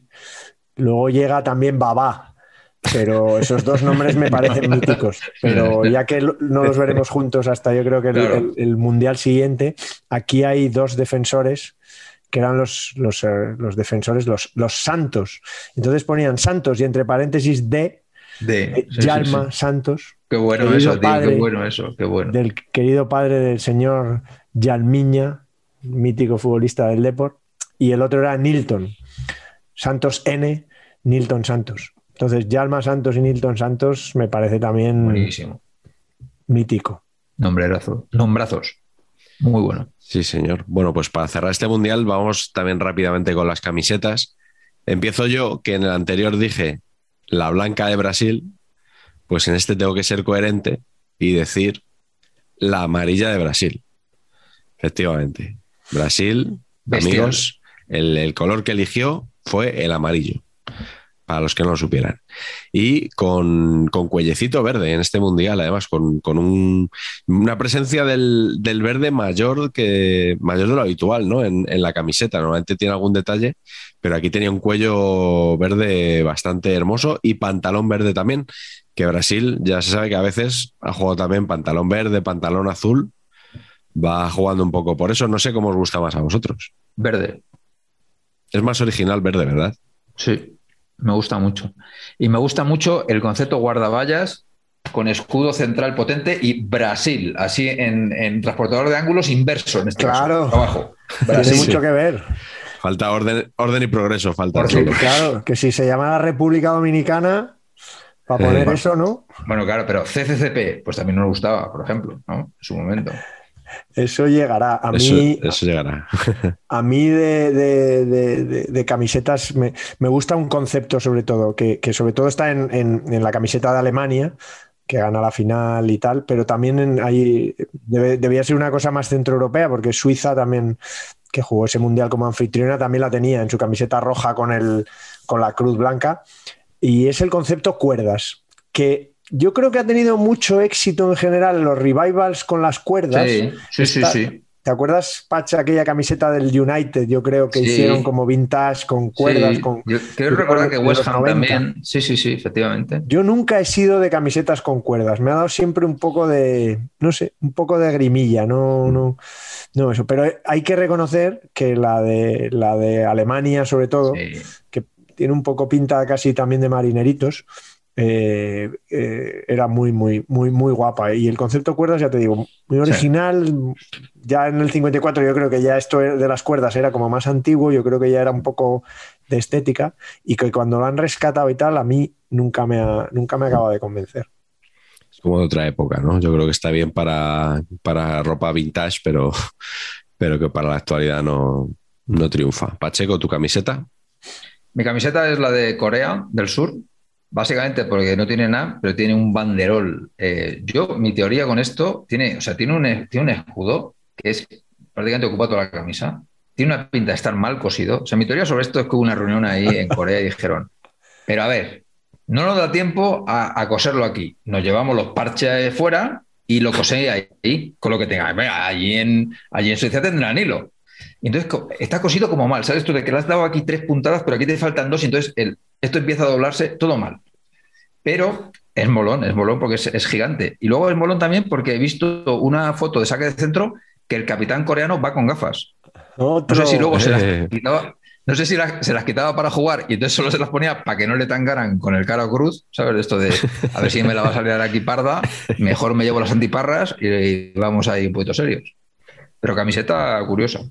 Jordi Alba Chiellini, unas gafas ahí, ¿no? No, no me quedó claro si, si finalmente Chiellini tangó a Jordi Alba o era o, o es que era lo que todos asumíamos que había pasado. Bueno, sí, ¿no? Probablemente eso. Bueno, pues vamos a pasar al último mundial de hoy. De Suiza vamos a Suecia, al año 1958. Eh, cuando hagamos mundial por programa, voy a hacer una introducción tipo Garci.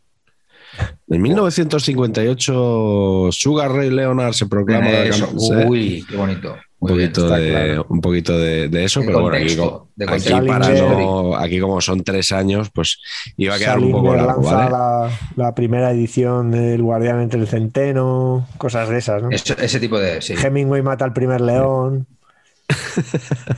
Sí, sí. Eh, Roberta Lobeira dibuja el primer león, todo ese tipo de, de cosas. Gibbons hace el decorado de no sé qué película. Sí, sí. Pues, eh, pues lo, lo haremos a partir de. Estamos dudando todavía si del 70, del 74. Todo esto por culpa de Patch. Sí, que es que a vamos, le queremos, eh, los- le queremos que, que esto pase rápido para él. Los mundialacos que nos estamos hoy, ya vamos. ves. que son unos mundialacos Vamos. como este, como este del 58, que, que va a ser para, para los restos el, el mundial de, de la aparición de la leyenda de Pelé, ¿no? Que con 17 añitos eh, cautivó a todo el mundo, apareció casi ya en, en- en la- en los cruces Eh, ya se había normalizado un poco lo de los mundiales esos locos y ya había una estructura un poco correcta con grupos de cuatro, clasificaban dos, cuartos de final, semifinales. Eh, pero la verdad que, la aparición de Pelé, eh, primero el partido contra Gales, que mete el gol, el 1-0, luego mete tres goles también. Eh, y en la final, que es... Pues, pues mira, os iba a preguntar por cuál era vuestro partido. Imagino que alguno de vosotros me iba a contar, me iba, me iba a responder la final. Así que... Yo mismo. Carleto, dale tú. Y así termino. Pues en el Rasunda Stadium de Estocolmo, un 5 a 2 con, con, dos goles de Pelé, uno famoso de cabeza, así un poco a la remanguille, y otro en el que hace un sombrerito increíble dentro del área sobre todo con 17 añitos, ¿no? Esa es la clave, la irrupción de este chaval que todo el mundo sabía que, iba a ser eh, genial y, lo fue. Así que básicamente ese, ese 5 a 2 a Suecia, que era el, anfitrión, y que de alguna manera hubo un poquito ahí, hay algunos, algunas opiniones que dicen que, los suecos, todos rubios, todos arios, tuvieron ahí cierta actitud de desprecio hacia los brasileños y, los brasileños se hicieron con, con el primer mundial después del, fracaso del 50 y ahí empezó, yo creo que empezó el mito no solo de Pelé, sino de los brasileños como, como bueno, no los, si los inventores del fútbol son los ingleses, los brasileños pasan por ser, bueno, el juego bonito y todo ese, todo ese rollo que, que venden tan bien ellos Sí, y que, se, que, se, ha visto en algunas ocasiones, pero Exacto. Claro. quizá menos, ha habido menos mundiales de juego bonito que, que ya, pero, otro. Pero muy buen marketing, macho. Sí. Eso es generar un estado de opinión y poco más. Es una maravilla eso. ¿eh? Patch, ¿cuál es tu partido de este mundial? Bueno, pues mi partido, y que me perdone Renaldiños, a pesar de que él no es argentino. no, no. Pero que me perdone. Vas a hablar de una derrota de Estados Unidos o de alguno de esos países suyos, ¿no? Claro. Sí, efectivamente. Pues voy a hablar del 6-1, que es la, el desastre de, Suecia, lo llaman, que es la mayor derrota jamás sufrida por la selección argentina en un mundial. Y la cosa es que es que bueno, pues que ese día, por lo que fuera, no estuvieron finos. Eh, hubo un tema de que no llevaron a, a, los delanteros que tenían que llevar. Tenían ahí un lío un poquito ahí rubiales y demás, ¿no? Entonces, em, bueno, les, les, atizan, seis em, y eh, cuando vuelven eh, a Ezeiza, pues digamos que hay una masa enfervorecida deseando recibirles con vítores, ¿no? Para animarles, ¿no? Que esto es muy del pueblo del pueblo argentino y del pueblo español también, ¿no? Vas allí, pues ves que tu equipo ha sido derrotado y entonces vas a, confortarles, ¿no? A consolarles y a mostrar todo tu apoyo. Y para mostrar todo tu apoyo, por lo que sea, pues te llevas botellas de cerveza llenas, te llevas monedas, te llevas cosas, ¿no? Para agasajarles. Puños americanos. Y por lo que sea, en lugar de entregárselas, pues se las lanzas, ¿no? Entonces, por lo que se ve, fue una cosa tremenda. Y, y bueno, pues es como que está en la historia, está en la historia eh, y, ayudó a esa historia nuestro ídolo y no leído, Dante Panzeri, que redactó una columna diciendo el mito de que somos los mejores del mundo afortunadamente ha caducado. Muy bien, hoy pues Renaldiños, eh, seguro que David Mosquera eh, diría que ha visto el partido hace poco y que no fue de 6-1. Y que no fue de 6-1. O sea, que tenía que haber sido empate o, 1-0 como mucho. Sí. Pero, pero sí, sí. Bueno, el, desastre. Yo me quiero quedar con un partido de la Unión Soviética. Este es el primer mundial de la Unión Soviética. Qué guay. Eh, que había sido campeona olímpica en, el en los Juegos de Melbourne en el 56 y que luego fue campeona de Europa en la Eurocopa del 60.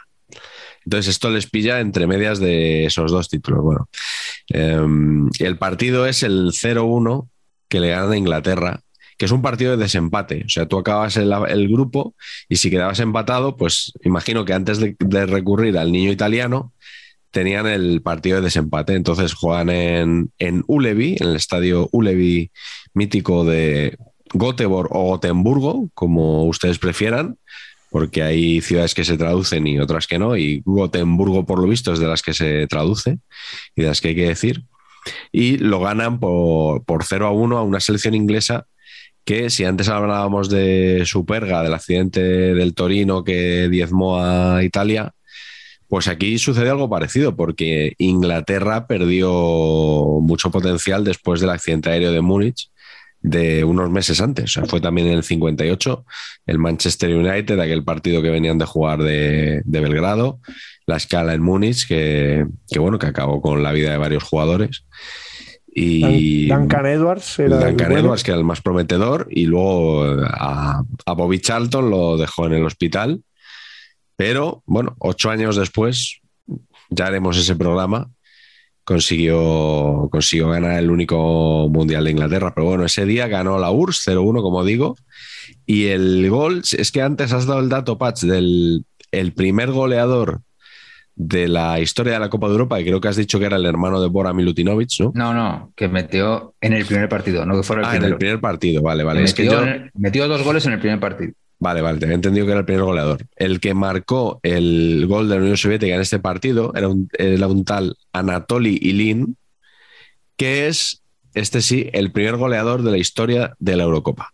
Ah, Dos años después. Ahí, ¿cómo te has quedado con ese dato? Eh? ¿Te mejorado el tuyo o no? Me he quedado bastante impresionado, sin duda.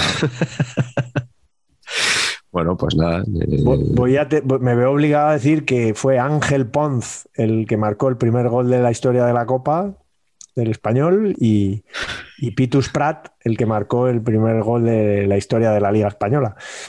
También del español. Sí, claro. Es que me, todo me llevaba a, compartirlo. Eh, no, era imparable. Por cierto, hay un estupendo, muy divertido corto que se llama La Araña Negra, un corto de Álvaro Merino, con Kitty Mamber, Antonio de Chent y, bueno, sobre, sobre. ¿Tú lo has visto ese patch? No, no, no, pero ya, o sea, Dream Team. Con ese reparto. y yo creo que igual está en YouTube, ¿no? Y cuenta la, la noche antes de la final de la Eurocopa 1964, en la que un comisario político del régimen interpretado perfectamente caracterizado por Antonio de Chent, como os podéis imaginar, sí. Eh, se lleva, con perdón, de putas a Levi que como diría que él en Moscú no había visto hoja verde y llegó a Madrid, se dejó seducir por los luminosos de la Gran Vía. Hombre, y acaba en el y acaba en el putiferio regentado por Kitty Mamber. También muy bien, ¿no? Personaje de, Madame, de, prostíbulo.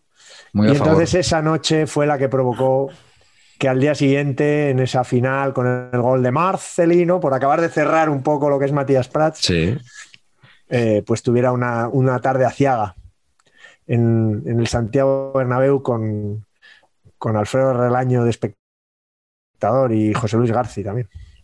Oye, tú que eres periodista especializado en cine, ¿me puedes confirmar si Antonio Dechent y Pedro Casablanc son dos personas distintas? ¿O es un actor que utiliza dos nombres distintos? Muy, duro eso, ¿eh? Son muy distintos. ¿Tú los, ¿Tú los asocias? Yo los he confundido más de una vez. Sí, sí. Yo, digamos que Antonio Dechent lo conozco desde hace más tiempo. Que Pedro Casablanc, yo creo que era un hombre más de teatro. Sí. Y que ha ido apareciendo, sobre todo con B de Bárcenas, es donde yo ahí mm. flipo con él, ¿no? De Chentes para mí ya un clásico, ¿no? Smoking Room, otra peli donde subyace el fútbol. Pero como sabéis, una forma de diferenciarlos, Miguel, es que de Chentes futbolero y bético, que apareció ahí en la final de Copa, dándose un abrazo con Joaquín, y en cambio eh, el otro no. Pedro Casablanc no es nada futbolero, que tiene una escena en el crack cero en el que tiene que hablar del gol de Marsal ah. y el tío no sabía nada de todo eso y flipó un poco y lo hizo muy bien, tenía que contarlo y tal en la peli, pero, pero no es nada futbolero Pedro Casado. Bueno, pues sigue tú, Carleto, ¿cuál es tu momento de este mundial? Bueno, pues el, momento es en realidad lo que lo he explicado antes, pero bueno, por hacer un poquito más de tirar un poquito más para atrás, es, la égira de Pelé, ¿no? El, el, nacimiento de su leyenda. Pelé debuta un año antes del Mundial con 16 años. Es el jugador que antes debuta en la selección, que antes marca un gol en la selección, porque en el debut ya, ya mete gol. Llega al Mundial lesionado, él no juega hasta el último partido de la, de la primera fase con la URSS precisamente, y empieza dando una asistencia a Baba. Eh, y luego ya en cuartos de final, ahí ya empieza a destaparse, mete el 1 a 0 definitivo al Gales de John Charles, que, que, que, se había clasificado brillantemente para cuartos, después de empatar los tres primeros de la primera fase a la italiana. Y, y, luego ya en la semifinal contra Francia, ahí es un despiporre. Pelé mete un hat-trick, la lía y en la final, como hemos comentado antes, mete dos goles. Bueno, pues realmente un tipo sensacional eh, que, que, que, yo creo que nadie va a igualar. Es muy difícil igualar su impronta de, de haber ganado tres mundiales, ¿no? Eso, de haber jugado cuatro y haber, y haber ganado tres. Yo creo que por eso siempre se va a poder decir, aunque hayamos visto jugadores mejores durante más tiempo en Europa, él nunca jugó en Europa, pero, pero haber ganado tres mundiales, yo creo que es lo que le, le da el, el, dato diferencial, ¿no? Uh -huh. eh, siempre dice que ha metido mil y pico, mil cien goles, creo que era su, su récord, pues hasta ese se puede superar, ¿no? Me da la sensación. Pero el de, el de ganar tres mundiales. Ese yo creo que es el que hace que el mito, aunque tengo la teoría de que los mundiales cada vez pesan menos en general, sí. eh, el, mito, sí, el mito nació aquí. ¿Os imagináis una eclosión como la de Pelé con la actual prensa deportiva española? O sea, un chaval de 17 años que gana el mundial. Sería durísimo eso, ¿eh? O sea, el Madrid, el Barça por él, tal, cinco años. Luego ya gana, gana otro mundial a los cuatro años me he quedado solo aquí, no me habéis secundado nadie en, en, mi crítica, así que pasamos, Patch, a tu momento de Suecia 58. Pues es un momento bastante loser, eh, porque básicamente es que es, en este mundial juegan cuatro equipos británicos. Inglaterra, Irlanda del Norte. ¿Eh? Los cuatro. Los cuatro. juegan los cuatro equipos británicos. o sea, a ver, lo que no pretendo. No ponle un poquito de pasión, Pacheco. Lo que, no, lo que no podemos pretender es que esto.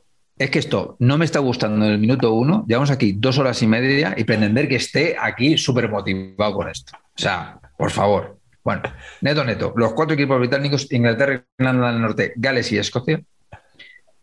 Y solo pasan eh, Irlanda del Norte y Gales sin Bale, lo cual es, es ciertamente meritorio, ¿no? O sea, o sea, pasaron los malos. Primero, claro, primero la, la, cosa de que Gales pudiera existir sin Bale, que no, no lo sabíamos. ¿eh? Y luego que efectivamente lo que dice Carleto, pasan los malos, pasan los de segunda B.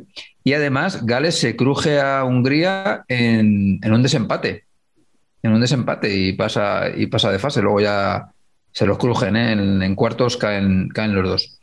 Pero yo estaba pensando esto en el, en el, Mundial de España también había tres, ¿no? En el Mundial de España había tres, Inglaterra, Irlanda del Norte, Escocia, ¿puede ser? Eso es. ¿No? Que nos crujió Irlanda del Norte a nosotros. Correctísimo, con Norman Whiteside, 17 años, por eso me acuerdo. Jerry, Jerry Armstrong. Del Mallorca, 56. Bueno, tiene, tiene un buen naming, ¿eh? Jerry, Jerry Armstrong. Armstrong. Cantante folk. Cantante folk, diseñador de bolsos, delantero centro, es un naming muy polivalente. Sí, pero no, no es el que hemos, no es uno de los que hemos elegido ¿eh? para hacer el Masters of Naming de este mundial. Carleto, no. ¿cuál es el futbolista que has elegido tú? Pues yo creo que los alemanes suelen copar puestos altos de esta sí. nuestra, de esta nuestra. Pero normalmente con, con, nombres y apellidos más largos. Más largos. Que el, los del personaje que has elegido tú. Sí. sí, es verdad. Ya Fritz Walter me flipaba. Había otro también en el 54 que era Ran, que yo creo que jugaba también en este mundial, que era goleador. Pero aquí aparece un chico que te, entonces todavía tenía pelo, luego lo fue perdiendo. Un mítico One Club Man también, creo que jugó prácticamente toda su, su carrera en el, en el Hamburgo, en el SV, sí, señor, que supongo que será Sport Voidball Hamburger, que era V Seller. V Seller, de nuevo la W ahí sonando sí. con, como una V y se, me parece también un nombrazo. O sea, luego ha sido un, un goleador estupendo. Yo Para creo un que... grupo musical, los V-Sellers. Mm. No, eso no lo sabía. lo desconocía. No digo que estaría bonito. No, estaría bonito. No, no. No, es correcto. Me la claváis siempre. Pues Uwe Seller, ahí donde lo veis, yo creo que jugó cuatro mundiales también. Eh, jugó hasta el Mundial 70 y siempre a buenísimo nivel. Eh, siempre no, no- no pudo quedar campeón porque Alemania hasta pasó del 54 al 74, digamos, y él jugó justo los de en medio, los cuatro de en medio, pero hizo, jugó una final y hizo una semi con Italia mítica en el 70 y, la verdad que tiene un nombrazo y le metía un gol a un pote básicamente. Uwe Seller. Pues mira que USL jugó muchos mundiales. El que te voy a decir yo solo jugó uno, pero qué mundial. O sea, 13 goles en un mundial, que es una barbaridad. Desde luego es un registro de otra época. Por supuesto es Jules Fontaine, del que ya hablaste en un programa anterior. Mm. Eh, a mí me, gusta el, el nombre además porque me recuerda a Johnny Fontaine, el, el trasunto de Frank Sinatra en El Padrino. Me suena un poco a eso, a Kruner, como diría, como didiría Patch. Y, Y a Joan que Fontaine. es, es un registro de otra época porque en los mundiales que hemos visto nosotros, el único que pasa de seis goles es Ronaldo, el bueno, en, en 2002, que mar- marca ocho goles. El resto hay varios con seis, está Paolo Rossi, está Esquilachi, está Lineker y tal. Lato, que este yo no lo vi, pero, pero Pats seguro que sí. Me- Espectacular. marcó siete. Calvo también. Eh, sí, sí. Pero nadie se, nadie se acerca a los 13. El anterior había sido Coxis, precisamente, con 11. Pero bueno, Fontaine, delantero que no era muy alto, por lo que tengo entendido, ¿no? Pero bueno, remataba, pues lo remataba todo, ¿no? Y, la verdad que es un, un jugador con un registro que no se va a batir nunca. O sea, vamos, tengo, tengo la impresión, algo raro tendría que pasar para que alguien marcara 13 goles en, una fase final en el fútbol moderno. No sé cómo lo veis vosotros. Yo muy mítico, cuando yo leía estos libros que hemos hablado alguna vez de los mundiales, me quedaba ojiplático con los 13 goles de, de Fontaine. Además, eh, es de esos jugadores que, tuvo una lesión y no se pudo recuperar nunca y, y que te queda la duda de qué hubiera sido si no hubiera tenido esa lesión eh, que acabó con su carrera, ¿no? Eh, pero sí que es un mito del fútbol. Aquí yo creo que se conoció más a Copa porque jugó en el Madrid, pero Claro. Fontaine era, vamos, eh, y con esa camiseta con el gallo ahí enorme y tal, para mí es uno de esos uno de esos recuerdos que tienes sin haberlos vivido. Eso es lo que me pasa a mí a veces con estas épocas. ¿no? Patch, ¿cuál es tu Master of Naming de Suecia 58? Mi Master of Naming es sensacional. Eh, es el extremo derecho de la selección de Argentina del desastre de Suecia. Yo creo que además metió el gol con- el del 6-1 contra Checoslovaquia. Yo creo que metió el gol él. Que es Orestes Omar Corbata. Pero Oh. Corbata con dos T's. O sea, es que. Oh. O sea, Corbata con una sola T nos gustaría mucho. Sí, es que pero- Corbata. Corbata. Estamos muy, muy a favor siempre de duplicar consonante. Muchísimo. Pero es que la biografía de Don Orestes Omar es un auténtico festival del naming. Pero, pero de verdad, ¿eh? O sea, vais, vais, a, vais a disfrutar en estos breves momentos porque básicamente este hombre, su primer equipo semiprofesional fue el Juberlandia de Chascomús. Sí. Oye, yo tengo un amigo que se va a casar en Uberlandia. Ostras, ¿no? muy bonito. Es, es Uber Juberlandia, como. Es Uber como. ¿no? Huber, Huber de Zumos. Ah, como, como el Uber de Murcia. Huberlandia de Chascomús. O sea, necesito camiseta inmediatamente. Y formó parte de la mítica delantera de naming sensacional Los Carasucias, que te vale también para peli de niños pequeños protagonizada Sí. por Bud Spencer, ¿no? Entonces, Los Carasucias eran Corbata, Masquio, Angelillo, Sibori y Cruz. Angelillo. ¿Os gusta, no? Sí, imagínate un partido de los cebollitas contra los caras sucias. Exactamente. Y eh, básicamente el el tenía, o Corbata tenía un ligero problema con lo que viene siendo eh, las bebidas espirituosas, ¿no? Y entonces eh, dijo que una vez anotó dos goles sin ver, o sea, de que no veía las líneas del campo. Y le pusieron ahí y es como, ¿sabes? Como, como, como Fernán Gómez en el fenómeno, ¿no? Que le dan los balones en el culo y entran, pues eso, metió dos goles sin ver. Eh, y esto que nos reímos ahora, pues hombre, la verdad es que luego le fue fatal. O sea, fue el típico juguete roto que, que acabó muy mal sus días, pues porque eso, pues tenía un problema de, de alcoholismo ya cuando jugaba. Eh, y tiene una frase muy buena que es que, que, que, no tiene moraleja, pero es bastante interesante. Me casé cuatro veces, la primera muy mal, la segunda mal, la tercera mal y la cuarta mal. Pero las quiero a todas. Espera, pero las quiero a todas. un grande. Qué, qué bueno. Un grande. Qué bueno. Y que era, era de Racing, ¿no? Eh... Creo que sí, creo que sí que era de Racing. Hay un docu que no lo he visto, la verdad. Un docu que se llama En Arlequín, pero sí me lo voy a ver. Eh, que cuenta la historia. De Corbata.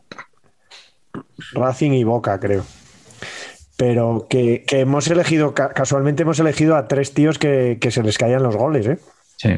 Sí, sí, es verdad, es verdad. Bueno, pues para, para, cerrar este mundial, vamos con la camiseta muy rápidamente. A que no sabéis de qué selección voy a elegir yo la camiseta. Efectivamente, he elegido la blanca, luego la amarilla y ahora elijo la azul de Brasil. Ah, es preciosa. Que es la que lució en la final de, de Suecia 58. Es muy bonita, también escudazo grande. Eh, dorsal amarillo. Y fíjate que a mí se me hace muy raro que Brasil juegue de azul siempre. O sea, cuando le veo con la segunda equipación me parece que no es Brasil. Creo que debería haber una norma por la cual Brasil fuera siempre de amarillo. Y cuando juega contra Suecia, Rumanía y tal, que cambie siempre Cambien los otros. Que cambien los otros. Se podría Colombia, que cambie Colombia, tal. Pero eh, hay que decir que esta me parece, me parece, con el amarillo, sobre todo de los dorsales, sí. me parece muy bonita. Muy y, y, y, hay otra cosa, y es que ya empezaban a llevar los pantalones un poquito más cortos que, que las demás selecciones. Si ves fotos de, de, ese mundial, ya Brasil lleva el, el, pantalón más línea años 70, incluso años 80, que todavía los otros llevaban como unos calzonacos. Sí, un poquito, eh, un poquito de Palomares. El... De los años. Sí, sí. de los años 50, pero claro, porque Brasil no tenía mucha tradición de llevar, o sea, que, que Brasil no tenía mucha tradición todavía de llevar la camiseta amarilla, mm. pero sería una patada al fútbol ver a los suecos con su tradicional eh, indumentaria y, y, también con banderaca, ¿eh? Los suecos sí. llevaban, por si acaso estaba, no estaba claro que eran suecos, mm. llevaban ahí la banderaca de Ikea. Sí. Preciosa. Es, esta es la que le gustaba a Pacho, creo, ¿no? Esta es espectacular. Me, porque este, es que aquí la bandera está bien cosida, no como ah, en el caso de, de Corea del Corea. Sur. O sea, aquí ha habido un gasto en, en máquina Singer. sea, se ha podido finalmente. Pero sí, sí, banderaca gigante. Eh, eh, camisola. A mí, a mí la combinación sueca es que me gusta mucho. La selección de Suecia me gusta mucho eh, en, en, todos los mundiales y en todas las Eurocopas. Y esta, y esta en concreto no tiene una gracia especial, salvo por eso, por el hecho de que el escudo no es el escudo de la bandera de Suecia y es muy grande proporcionalmente. Que creo que, que creo que mola. Eso habría que volver un poquito a investigar. Brasil, normalmente, yo lo he visto con medias blancas a veces. Sí. ¿No? Blancas con ribete verde o ribete amarillo. O sí, ribete blanca. azul, yo creo ¿no? que sí, es blanca. Porque, porque, yo creo que Suecia llevaba medias azules y ribete amarillo. Sí, tipo, Suecia es el Cádiz, ¿no? En realidad. De por sí, tipo Cádiz. Aunque no sé si el Cádiz y, la, y, Las Palmas llevan amarillas con ribete azul o azul, esas cosas. Es verdad, es, ostras, ahí me pillas, ¿eh? No lo yo sé. Yo tampoco lo. No lo sé. Ahora han ido cambiando. Mis, mi, mi, mis, camisetas es básicamente un partido. Un partido que me parece un duelo de camisetazas, que es el Hungría-Escocia porque ese día Hungría no pudo ir de rojo oscuro, ¿no? que es su, su, su color, digamos, eh, camiseta roja y pantalón blanco, porque juega contra Escocia y como sabéis en el UHF, pues eso no se hubiera visto un pimiento. Claro. Escocia llevaba eh, la, la, azul bonita con ribete blanco, un poco al estilo de la de Uruguay que hemos comentado antes, pero con el azul marino de Escocia, que yo creo que es una de las grandes camisetas de, de todos los tiempos, la de Escocia, la combinación de Escocia. Y, y, Hungría tuvo que llevar una camiseta blanca con la bandera así rollo mayo ciclista, eh, verde, blanco y rojo, de, o rojo, blanco y verde de su, de su bandera, ¿no? los colores uh -huh. de su bandera. Y esa me parece también un, una camiseta preciosa, uh -huh. y ya un poco moderna también, ¿no? que, que luego hay equipos que en la Liga Española la han llevado también bonita de segunda equipación, como el Real Club Deportivo Español. Y, y, me parece que ese partido fue el top camisetas de lo que llevamos de años 50. Con Escocia pasa una cosa que es que, claro, a los árbitros los vemos que van de, de, cualquier color. De hecho, el otro día en la pancarta que pusieron en el Wanda Metropolitano decían, entre la prensa y los de amarillo, 120 años de pasillo, que yo al principio dije, ¿cómo que los de amarillo? Los árbitros son los de negro de toda claro. la vida, pero dices, hombre, es verdad, llevan ya décadas eh, vistiendo otros Eso. colores, ¿no? No tienen por qué ser ya los de negro.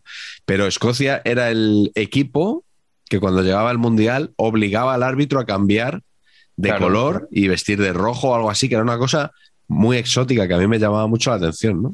Qué sí. bueno, yo no me había fijado nunca en eso. Sí, era muy insólito eso, es verdad. Sí, yo creo que en Italia 90 pasó eso, que además yo creo que jugaron contra Suecia y, y Brasil en el grupo. Te estoy hablando un poco de memoria de álbum Panini y, y me llamó la atención eso, que, que, el árbitro iba de otro color.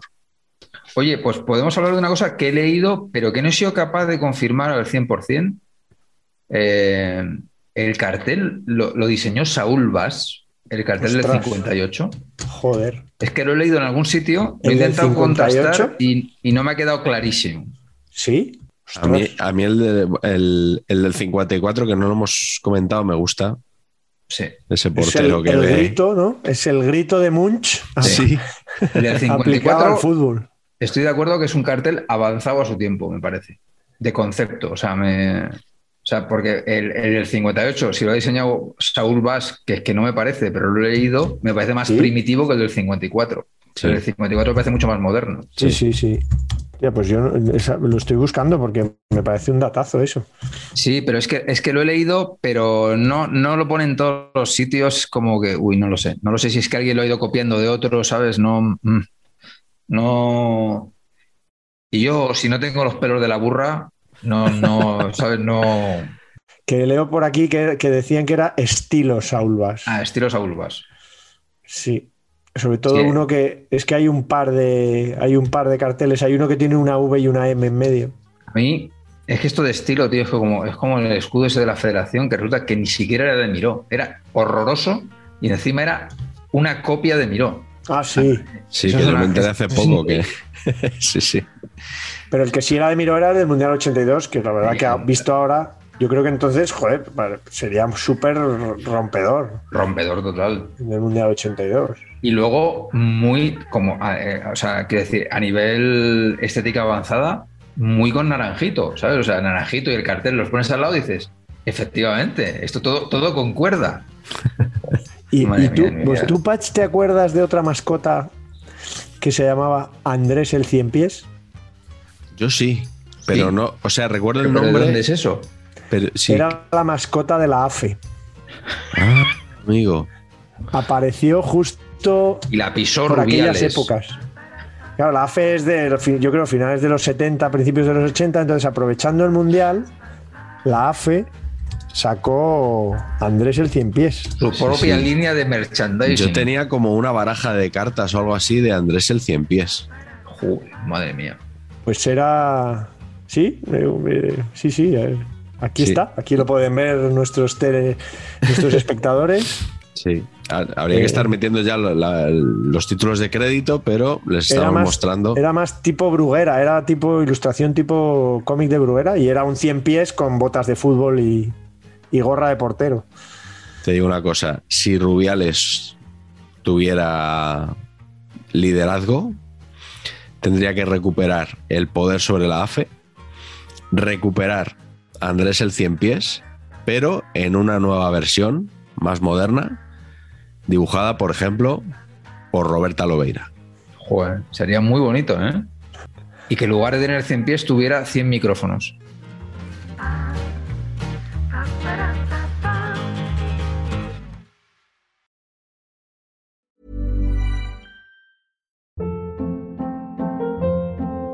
Hold up. What was that? Boring. No flavor. That was as bad as those leftovers you ate all week. Kiki Palmer here, and it's time to say hello to something fresh and guilt-free. Hello Fresh. Jazz up dinner with pecan-crusted chicken or garlic butter shrimp scampi. Now that's music to my mouth. Hello Fresh. Let's get this dinner party started. Discover all the delicious possibilities at hellofresh.com.